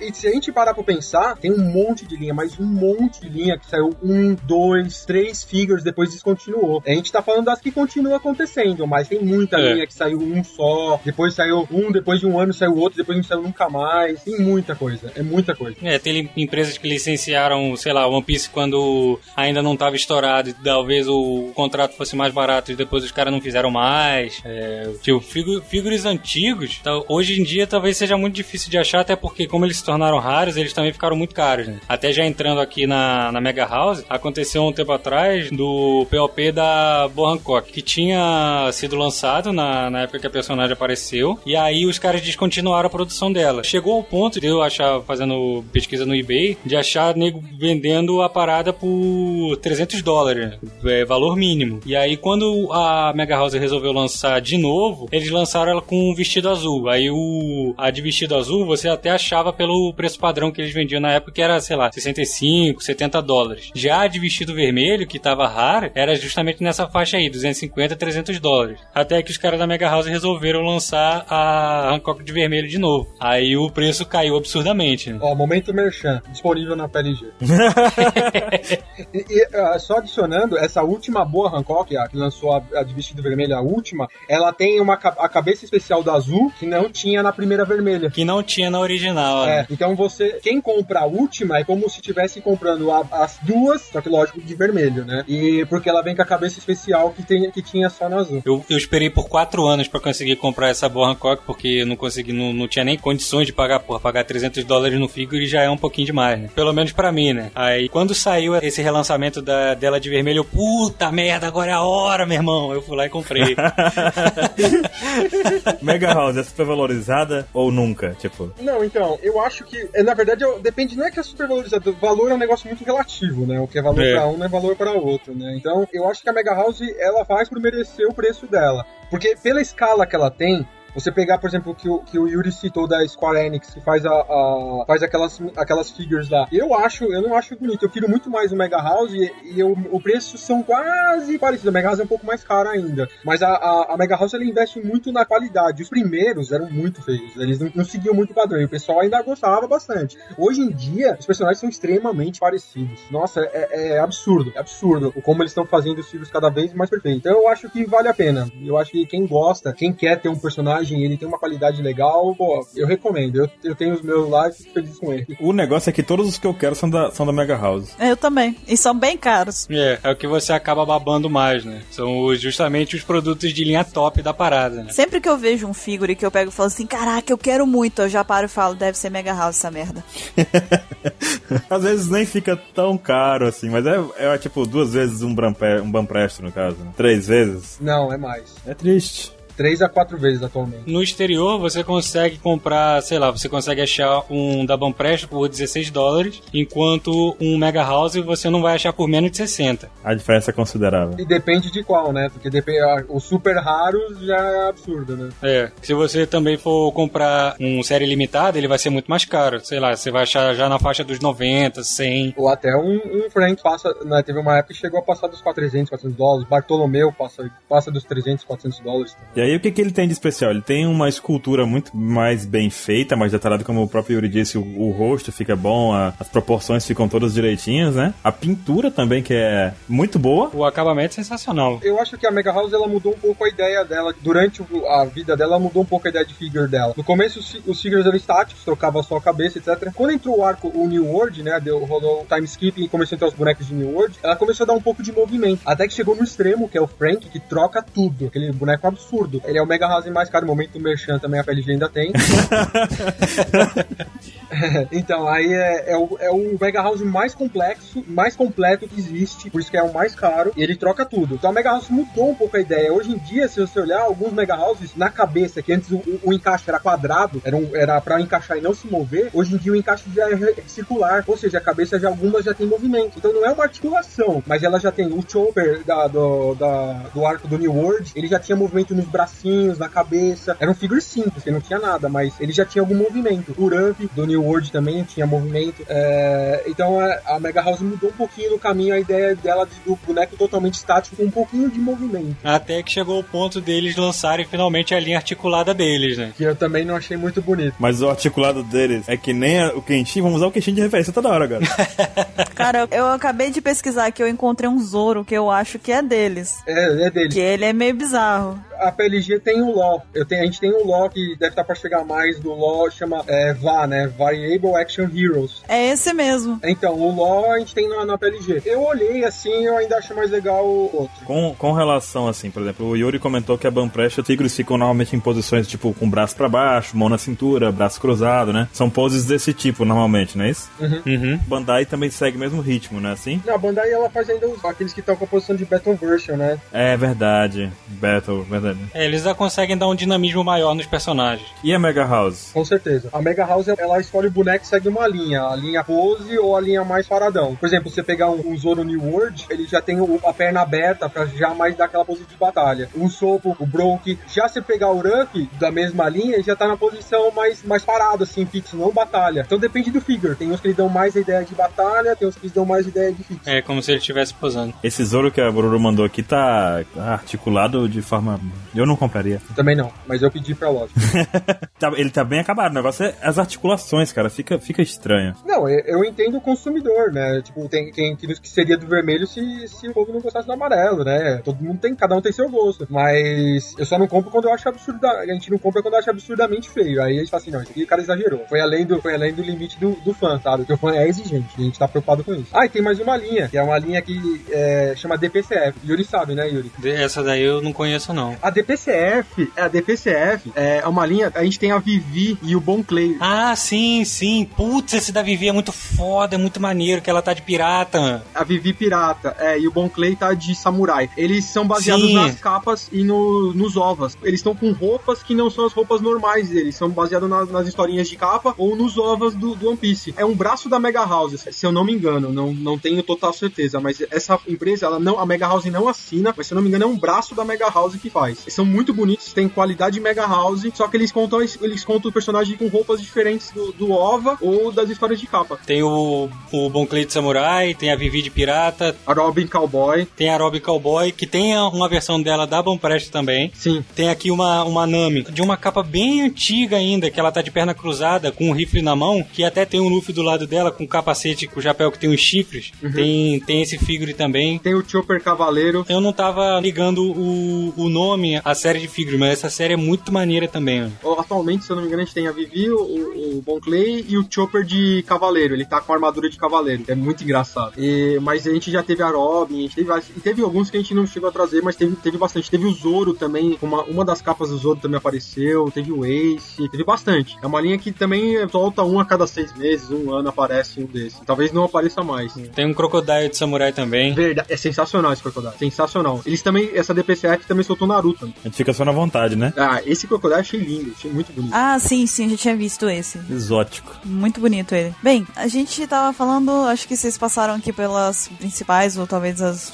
né, mais importantes marcas, principalmente sobre One Piece, especificamente sobre One Piece, na verdade. E tem um, um, alguns artigos que o Yuri fez, né, Yuri, sobre a, essas principais linhas de figures e tal. A gente vai deixar a, o link deles aqui na descrição do Apex Cash para que vocês possam dar uma olhada. Mas, Yuri, você quer falar alguma coisa sobre eles? Que você, alguma coisa específica? É, quando eu fiz essas matérias, eu fiz da Banpresto e fiz da Bandai, ainda tô devendo fazer da Mega House. Aí eu, eu disse justamente essas linhas, falei sobre essas linhas principais, que são vendidas aqui no Brasil, e dei, aproveitei até para dar mais ou menos uma faixa de preço, porque uma coisa que a gente, que a gente pode falar também é sobre a questão dos figuras piratas, né? Uma das coisas que você tem que você usa como parâmetro até para saber se um produto é original ou não, é justamente a faixa de preço dele. Você fazer a pesquisa da faixa de preço dos produtos originais e você ter aquela desconfiança se o produto, se o produto que você tá procurando tá com preço muito baixo. Aí você fica, peraí, peraí, como assim o cara tá querendo me vender um POP por 60 reais? Né? Tá meio errado essa parada aí. A pintura dele foi feita por, por quem, né? Feita com o pé. com o pé, não tá certo. É, bem, é, a gente falou bastante sobre essas marcas e eu acho que outra dúvida que muita gente tem, eu tenho também, é em relação ao preço referente a cada uma dessas marcas, porque a gente pode encontrar aí algumas marcas boas e às vezes ver um preço muito barato e achar estranho, né? Como é comum que se ache. Ou também ver lá uma linha que de repente não merece o valor que está sendo cobrado, está sendo muito alto esse valor e etc. Então, aí mais uma vez, com o intuito de ajudar os nossos ouvintes e até mesmo a mim, Baruch, enfim, outras pessoas, expliquem aqui pra gente essa questão de preço, o que, que a gente pode esperar que seja um preço aceitável para cada uma dessas marcas, enfim. Ah, é, eu acho que, assim, começando a bom preço, na faixa de 80 até 140, por aí. Depende do figure, tem uns mais limitados, uns menos, etc. Dólares ou reais? Reais já. Reais, ok. É, eu tô falando 80 a 140 porque justamente os mais antigos você vai achar ele mais barato por causa da variação de dólar atual. Os mais novos vão vir, obviamente, mais caros porque. O dólar tá matando, né? Tá matando, né? Então é diferente. Agora, você pegar a Bandai, a Figurarts, você vai achar dos mais antigos na faixa de 100, 120, os mais novos e limitados, os mais novos na faixa de 108, 150, 200 e os limitados já foi de 250 pra frente, né? Que sai pouquíssimos, né? E Até porque na, na Figuart também tem alguns figures que eles são eles são fora da escala que normalmente eles vendem, né? Porque geralmente o Figuart você encontra os figures na faixa de 15, 16 centímetros, só que tem alguns que podem chegar até 22 centímetros de altura, né? Da mesma, mesmo sendo um Figuart zero, como já aconteceu com o figure do, do Z, do filme Z. Demos de presente pro 27. O figure dele tinha 22 centímetros de altura, enquanto o, o próprio Luffy da linha do filme Z, ele era nessa faixa aí de 15, 16 centímetros. também teve os Almirantes e o Barba Branca também. Sim, eles são maiores. Nós demos um Zeto pro 27 que tinha 27 centímetros. O parâmetro de escolha foi esse, né, Bruno? Foi, foi definitivo.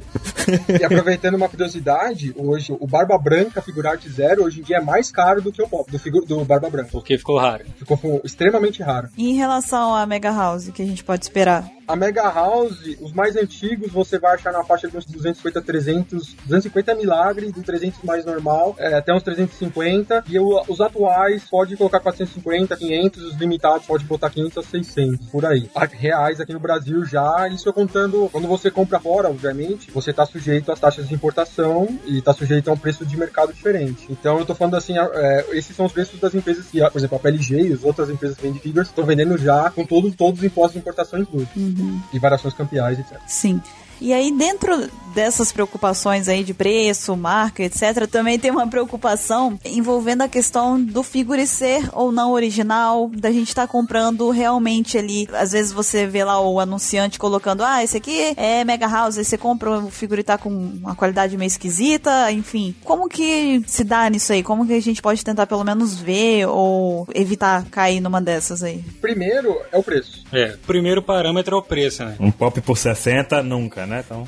É, um POP por 60 reais você tá pedindo pra ser enganado. É, o, o, o que acontece, vamos supor, quando o Figure é lançado no mundo, né? No Japão, ele é lançado primeiro no Japão, depois de um mês pro resto do mundo, mais ou menos, assim. Depois de mais um, dois meses, vem as falsificações. As falsificações são muito baratas mesmo. São muito, mas muito baratas. E tem a, as falsificações que são melhorzinhas, né? Elas são mais bonitinhas. Os consumidores se prendem muito ao selo, mas eu acho que o selo, no caso da Figurarts, o selo é holográfico, é mais difícil de ser falsificado. No caso da Mega House, o selo, ele é um selo bem simplista. Então, foi o que eu até comentei antes, a gente conversando, é, a Mega House, alguns produtos limitados e que são feitos e que são feitos no Japão, atualmente não vem com selo. Então, às vezes o cliente está esperando ver o selo, ele fala, poxa, mas o meu não veio selo. Mas é original, porque ele vem, às vezes a gente pega um lote do Japão. Os de Hong Kong normalmente vem com selo prateado. Isso veio da época do Cavaleiro Zodíaco também, os, os Cavaleiros, os, os segundos, os né? Os selos dourados eram é, o produto original feito no, em Hong Kong, mas pro mercado japonês, e os do selo prateado pro resto do mundo. É, a Mega House adotou um pouquinho, mas os limitados, eles vêm com a caixa de papelão fora do figure, que vem a caixa do figure e uma caixa de papelão fora. Eles não tem selo. Então o cara fala, pô, eu comprei falsificado. Não, você comprou um limitado, vem direto do Japão, por isso que ele não tem selo. Mas nem sempre é questão de originalidade. Eu acho que isso varia também com a empresa que tá licenciando, né? Por exemplo, os figures de One Piece, os originais, eles vêm com eles vêm com selo. Eu acho que é a determinação da Toei que tem o, o selinho deles, né? De outras empresas, eu não sei exatamente se os caras vão botar esse selo, mesmo sendo a mesma empresa que tá fabricando, né? Tipo, a Mega House tá fazendo tá fazendo figure de animes da Toei, mas tá fazendo, sei lá, da Gainax também. De repente da Gainax pode não ter o, o selo, mas da Toei geralmente tem, né? É, normalmente a Toei tem. É, um, é só, só os limitados normalmente são que não costumam vir com selo, né? Mas é, é, são poucos. E, e, fora, obviamente, é, é meio pós, isso né, você acaba abrindo para ver a, o problema é quando você abre e vê defeito na pintura. Nós já fizemos por teste, uma vez pedimos um, um falsificado e um, um, bootleg, né, que seria uma falsificação melhorzinha ou até uma prévia, né, que isso Aproveitando, Diego, que você tá falando do bootleg, se pudesse fazer a gentileza de explicar para as pessoas o que, que é o bootleg, porque, né, eu mesmo, por exemplo, não, não sei o que é um bootleg. Então, o bootleg, ele tem, ou é um, é um figure que ia ser lançado e não foi, e, e, algumas, algumas fábricas autônomas fazem na China, ou não só na China, em outros lugares também tem, é, mas o mais forte é na China, obviamente. Ou são figures que são mais baratos, têm quase a mesma qualidade, não são originais, é muito parecido. E tem as falsificações bem, bem boca mesmo, essas são horríveis. Então tem o bootleg, até eu comentei, a Figma, ela põe no site dela as diferenças do bootleg pro original. Tem, ela, ela deixa dentro do site dela uma opção pra você olhar um por um quais são as diferenças do bootleg pro original. Agora, nos outros, né, tipo a Mega House, Mega House eu nunca vi bootleg, eu vi falsificações.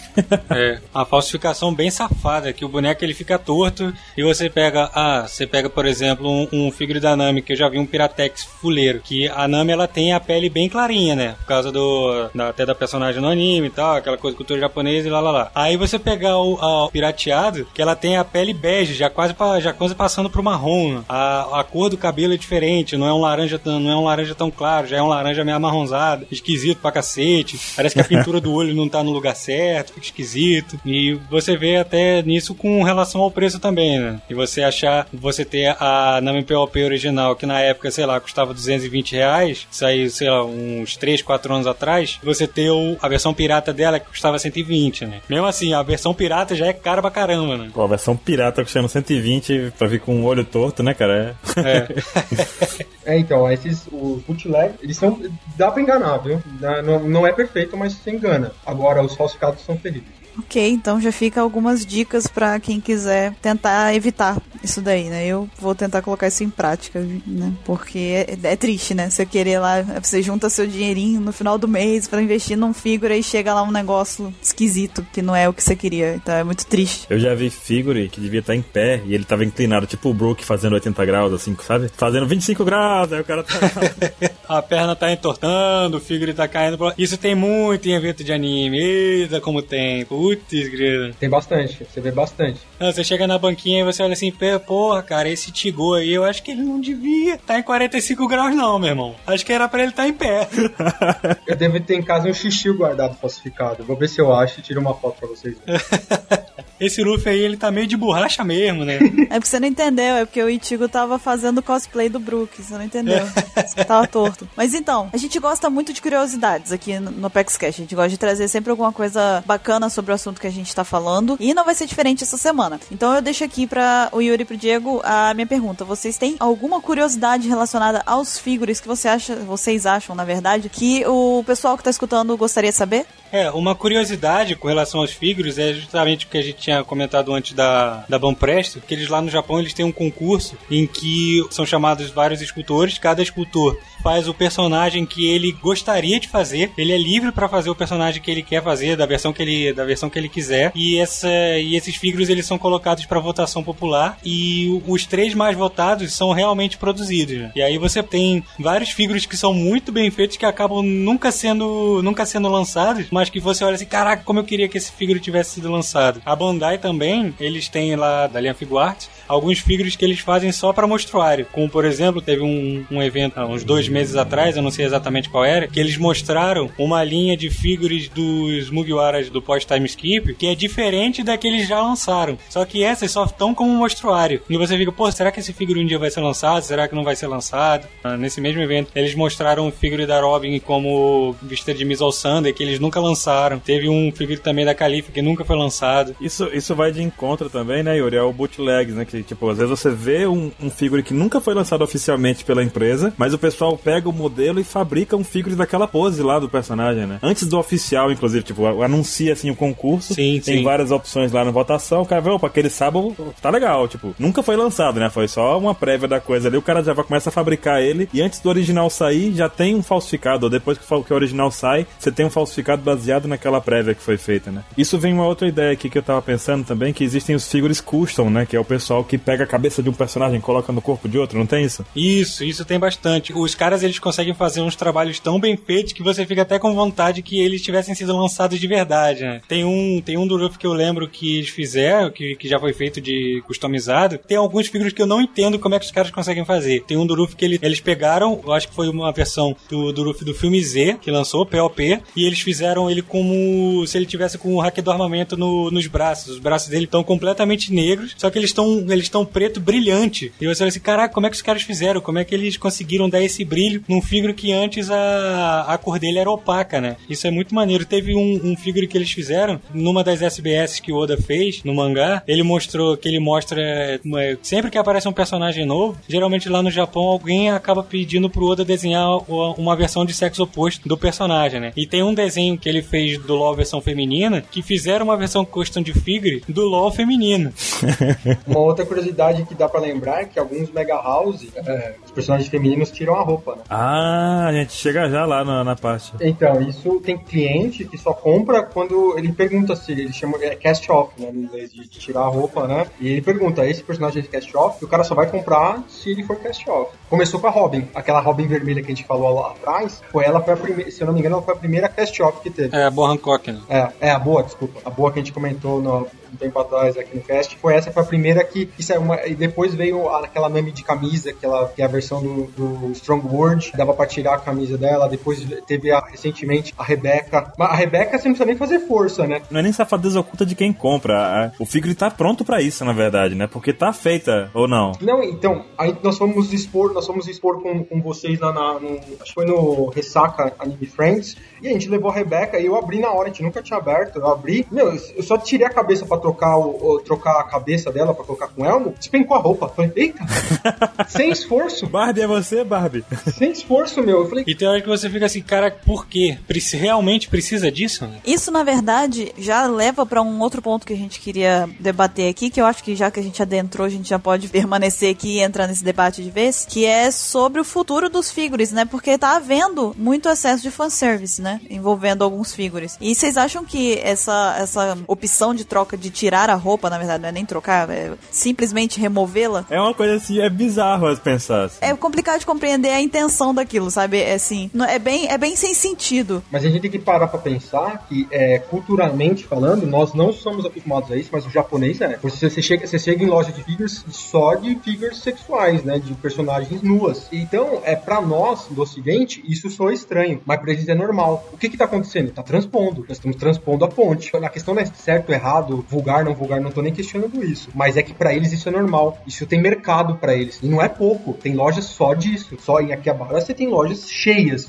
de figures sexuais, fazendo pose, fazendo posições. Dá até vergonha você passar na frente, né? É o principal pensamento, né? Você só vai ter a venda se tiver quem compre, né? Tem quem compre, vai ter quem venda. Sim, então, e, e aí o One Piece acabou abraçando um pouco, porque querendo ou não, o Oda mudou um pouco o traço dele depois do time skip, e, e essas últimas, a Mega House vai lançar agora umas novas Nami Robin, que exagerou além do time skip, eu acho. Não, ali foi sacanagem, cara. Puta merda. Aquilo ali é, é- passou o limite. As versões de biquíni estão passando do limite. É, então, é assim, a gente quando pede, a gente faz pedido, a gente pede, por exemplo, um personagem legal, a gente pede uma quantidade grande. Um personagem que a gente fala assim, poxa, acho que pegou pesado, sabe? A gente diminui. Porque tem gente que vai querer comprar e a gente precisa ter, mas é, eu não aprovo. Eu não acho que Concordo. descaracteriza o personagem, que é o que, eu- o que é que eu, como fã, quero. Eu quero um personagem totalmente caracterizado. Não é mais a Nami, não é mais a Robin daquele jeito. Sim. Não, e eu acho, fora isso, essa de você tirar, poder tirar a roupa da Rebeca, eu acho que os caras passaram além do limite, né? Por- Porque além de ser uma personagem, ok, no, no mangá não tem como não tem como fugir que ela é uma personagem que é puro fanservice. Só que no Japão não sei como é que é essa questão da menoridade, né? Mas porra, é uma personagem que tem 16 anos de idade. né? Você tá tirando a porra da, da roupa de uma adolescente, de um mangá shonen que era vendido na Shonen Jump. Não é um, não é um mangá hentai que é próprio pra isso, né? É muito esquisito você ter essa parada numa personagem de um mangá, de um anime de tamanho sucesso como é One Piece, é, de um público que é infanto-juvenil, né? Tem razão, concordo também. Eu não tinha pensado na idade dela, mas tem razão, eu concordo com você. Eu, quando eu tava colocando pra expor que saiu a roupa, eu fiquei, meu, eu fiquei constrangido lá tentando arrumar um negócio e não encaixava. Pergunta, o, o Ansem tava junto, o Mr. 27 tava perto, pode perguntar. Ele falou assim, cara, não encaixa essa roupa, cara, de volta. É, eu não gostei, não. Sinceramente, nesse caso eu não gostei. Bom, eu como mulher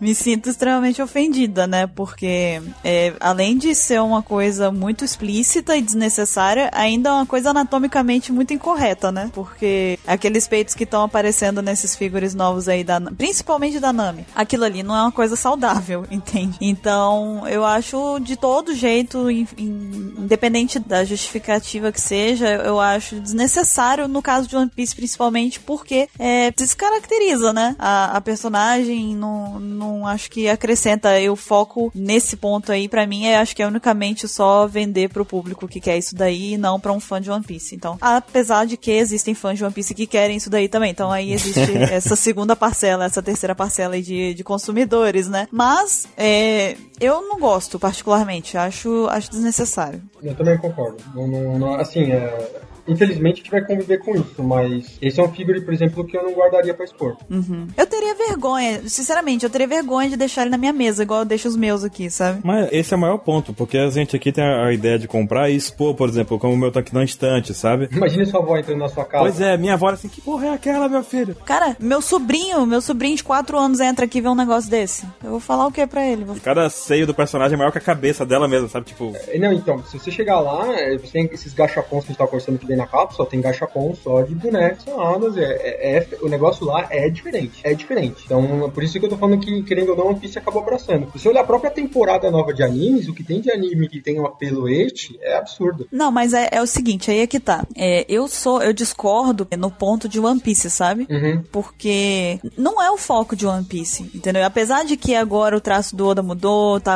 a, a Nami, a Robin, as personagens estão com um busto maior, né? Estão com mais, mais peito e menor, a cintura menor cada vez mais.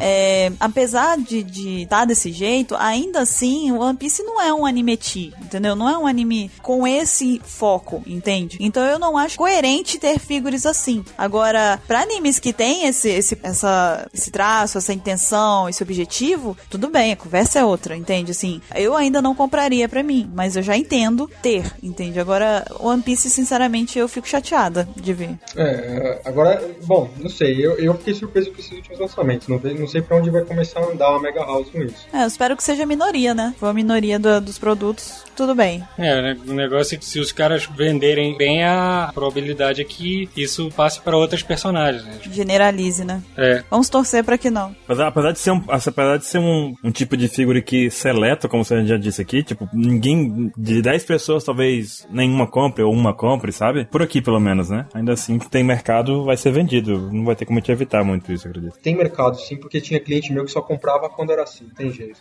Infelizmente, infelizmente, infeliz... não, acontece. Não, Acontece. É, vai fazer o quê? Faz parte do mercado, tem jeito. Eu acho que no final de tudo, pelo menos que tenham as duas linhas. Então, tem essas daí pra quem gosta, enfim, e mais que mantenham os normais, né? Os padrões. Pode ser separar o pop do pop mesmo e fazer um. inventar uma outra linha e trabalhar de- nesse sentido em outra linha. É, eu acho que aí tudo bem, enfim, não tem muito como mudar, então que seja desse jeito, pelo menos, né? Ah, fazendo um paralelo, Fairy Tail passou por isso. Se você procurar figures, saiu pouquíssimos figures dos personagens, mas o que saiu delas de biquíni não foi brincadeira. Tem uma da Erza que tá na, na mesma linha dessas figuras de, de biquíni da, da Hancock e da Nami da, da Robin que estão saindo agora. Você olha assim, cara, não dá pra botar isso na estante. É, você não acha que minha mulher fica feliz com a Bo Hancock? Não, esse da ESA, pelo amor de Deus, né? Você bota um trem desse na mesa, você tá assumindo que você é um tarado, né? Caramba! Muito ofensivo, muito ofensivo. Eu, eu acho que esse mercado de figuras desse jeito existia muito mais no- no- na questão dos customs lá, né? Que o pessoal trocava a cabeça do personagem e tudo mais. Isso também, eu já tinha visto esse tipo de coisa, sabe?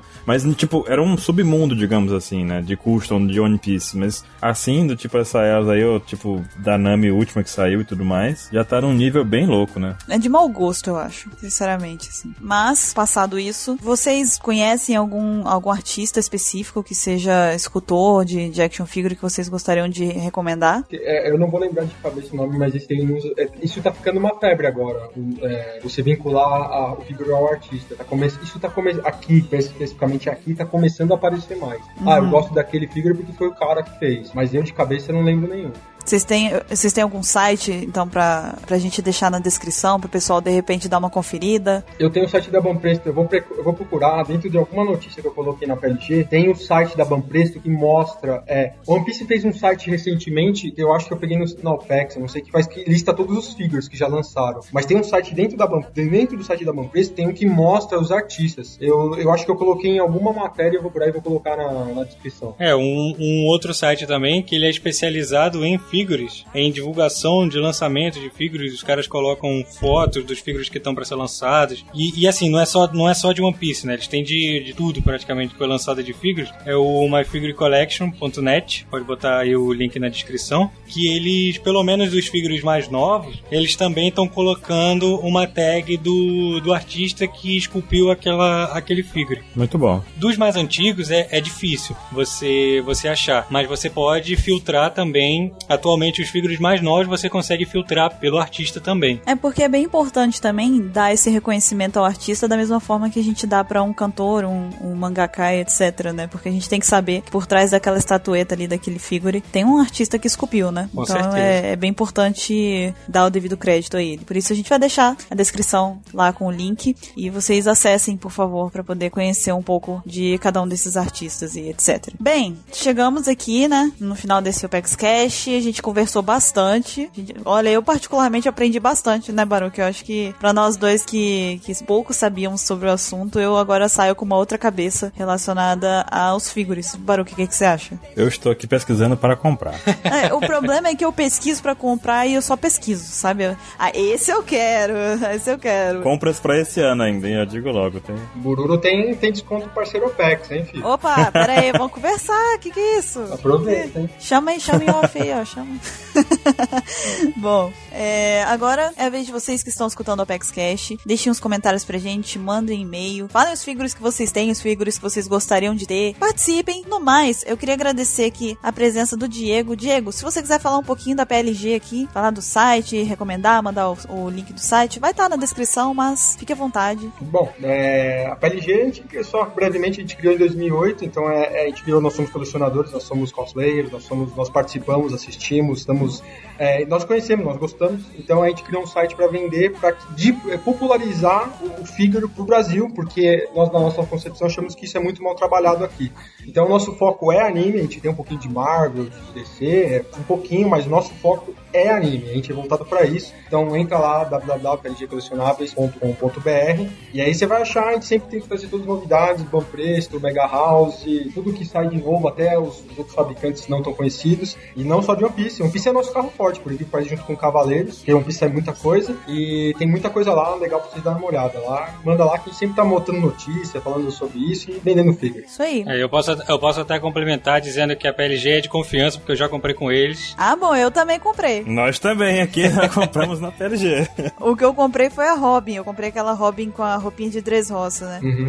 Eu quero essa Robin. Ela é linda, ela é a coisa mais maravilhosa do universo. Ela, Eu preciso dessa Robin. ela é muito linda. Aí podia fazer um pop dela. Se fizesse o POP da Robin de Dressrosa, eu comprava hoje. Ah, eu acho que eu também, cara. Acho que eu também. Não faça, por favor. Não faça, por favor. Não quero ficar pobre. Mas o Doku é, eu ganhei, foi um presente. E, e é da PLG também, então eu, eu também recomendo muito. Meu e de 27, meu e de 27. Foi 27 o Baruch que me deram de aniversário ano passado. Eles fizeram o meu aniversário o aniversário mais feliz do universo quando eu vi que ele- eu ganhei o Doku. Pra quem não sabe, eu sou libriana, tá? Então, né? Enfim, fica também minha recomendação pessoal da, da PLG aqui. E a gente também agradece a participação do Yuri Padilha lá da Um Pedaço. Yuri, fala um pouquinho da Um Pedaço pro pessoal. Eu acho que é importante que as pessoas conheçam é, outros sites sobre One Piece. Muita gente aí acha que só existe um, existe dois, na verdade, existem muitos outros. Antes disso, é bom, eu vou tentar dizer aqui um pouquinho mais do Yuri também, que Ah, sim. talvez muita gente já conheça o Yuri sem saber. No, no ano passado da Copa, o Yuri foi o autor daqueles desenhos incríveis lá do, dos Mugiwara no Brasil, É sabe? verdade, é verdade. Pois é. Se você viu o Zoro lá no Liberdade, se você viu o pessoal no Cristo lá do Rio de Janeiro, se você viu o pessoal na-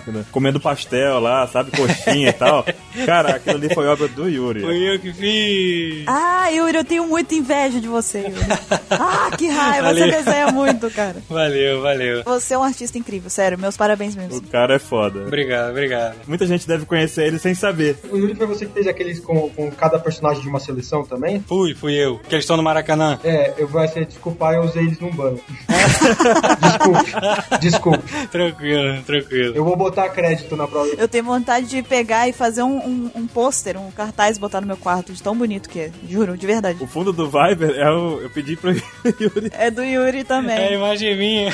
Eu falei, Yuri, posso usar aquela imagem do pessoal no bar lá no Viber da OPEC? Ele disse, pode, bota os créditos, vai botar o crédito ali e usar. Valeu, valeu. Valeu pela divulgação. Sim, mas então, Yuri, aproveita, fala também do, do seu trabalho como artista e tal, e fala dá um pedaço. É, eu sou, eu sou ilustrador aí, já tem, já tem bastante tempo. Eu comecei a desenhar mesmo quando eu tava. Já tem uns 12 anos. Quando eu comecei a desenhar amadoramente, né? Atualmente eu, eu sou profissional na área de ilustração mesmo. É, atualmente estou até trabalhando no- nos jogos aí que vão sair pra mobile e tem um jogo que vai sair pra live. Não sei se eu posso falar um pouco, não sei se eu posso falar muito mais do que isso. Eu também faço parte de um pedaço, um pedaço tá aí pra completar dois anos. A gente tem a nossa page lá, você pode entrar no. Você pode ver lá no Facebook, ter o- colocar o link aí na, na descrição do, do cast pra poder ter um link direto. A gente também. É, o, o nosso podcast, no caso, a gente, a gente tem um podcast também que entrou em ato aí que tá aparecendo Hunter vs Hunter. Togashio, Togashio. É.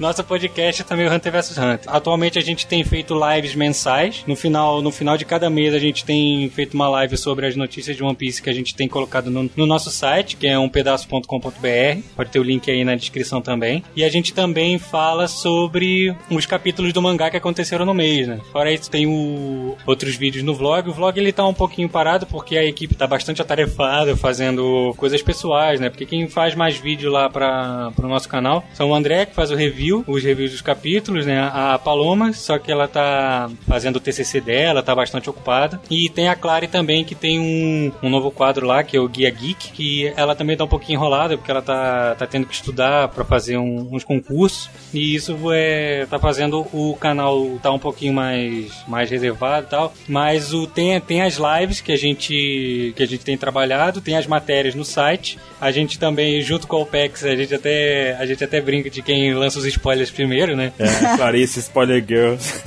Na- cada semana. É verdade. E é isso, né? A gente começou aí há pouco tempo, mas a gente tem bastante plano para poder para poder crescer e tem novidades vindo ano que vem aí que a gente vai divulgar mais pra frente. Então acompanhem a fanpage e acompanhem o site pra vocês ficarem por dentro do que, que vem por aí, né? Até eu fiquei curiosa agora. É, Por enquanto é segredo, mas da- daqui a pouco a gente vai, a gente vai poder soltar. Não, beleza, você me conta daqui a pouco. Daqui a pouco você me conta.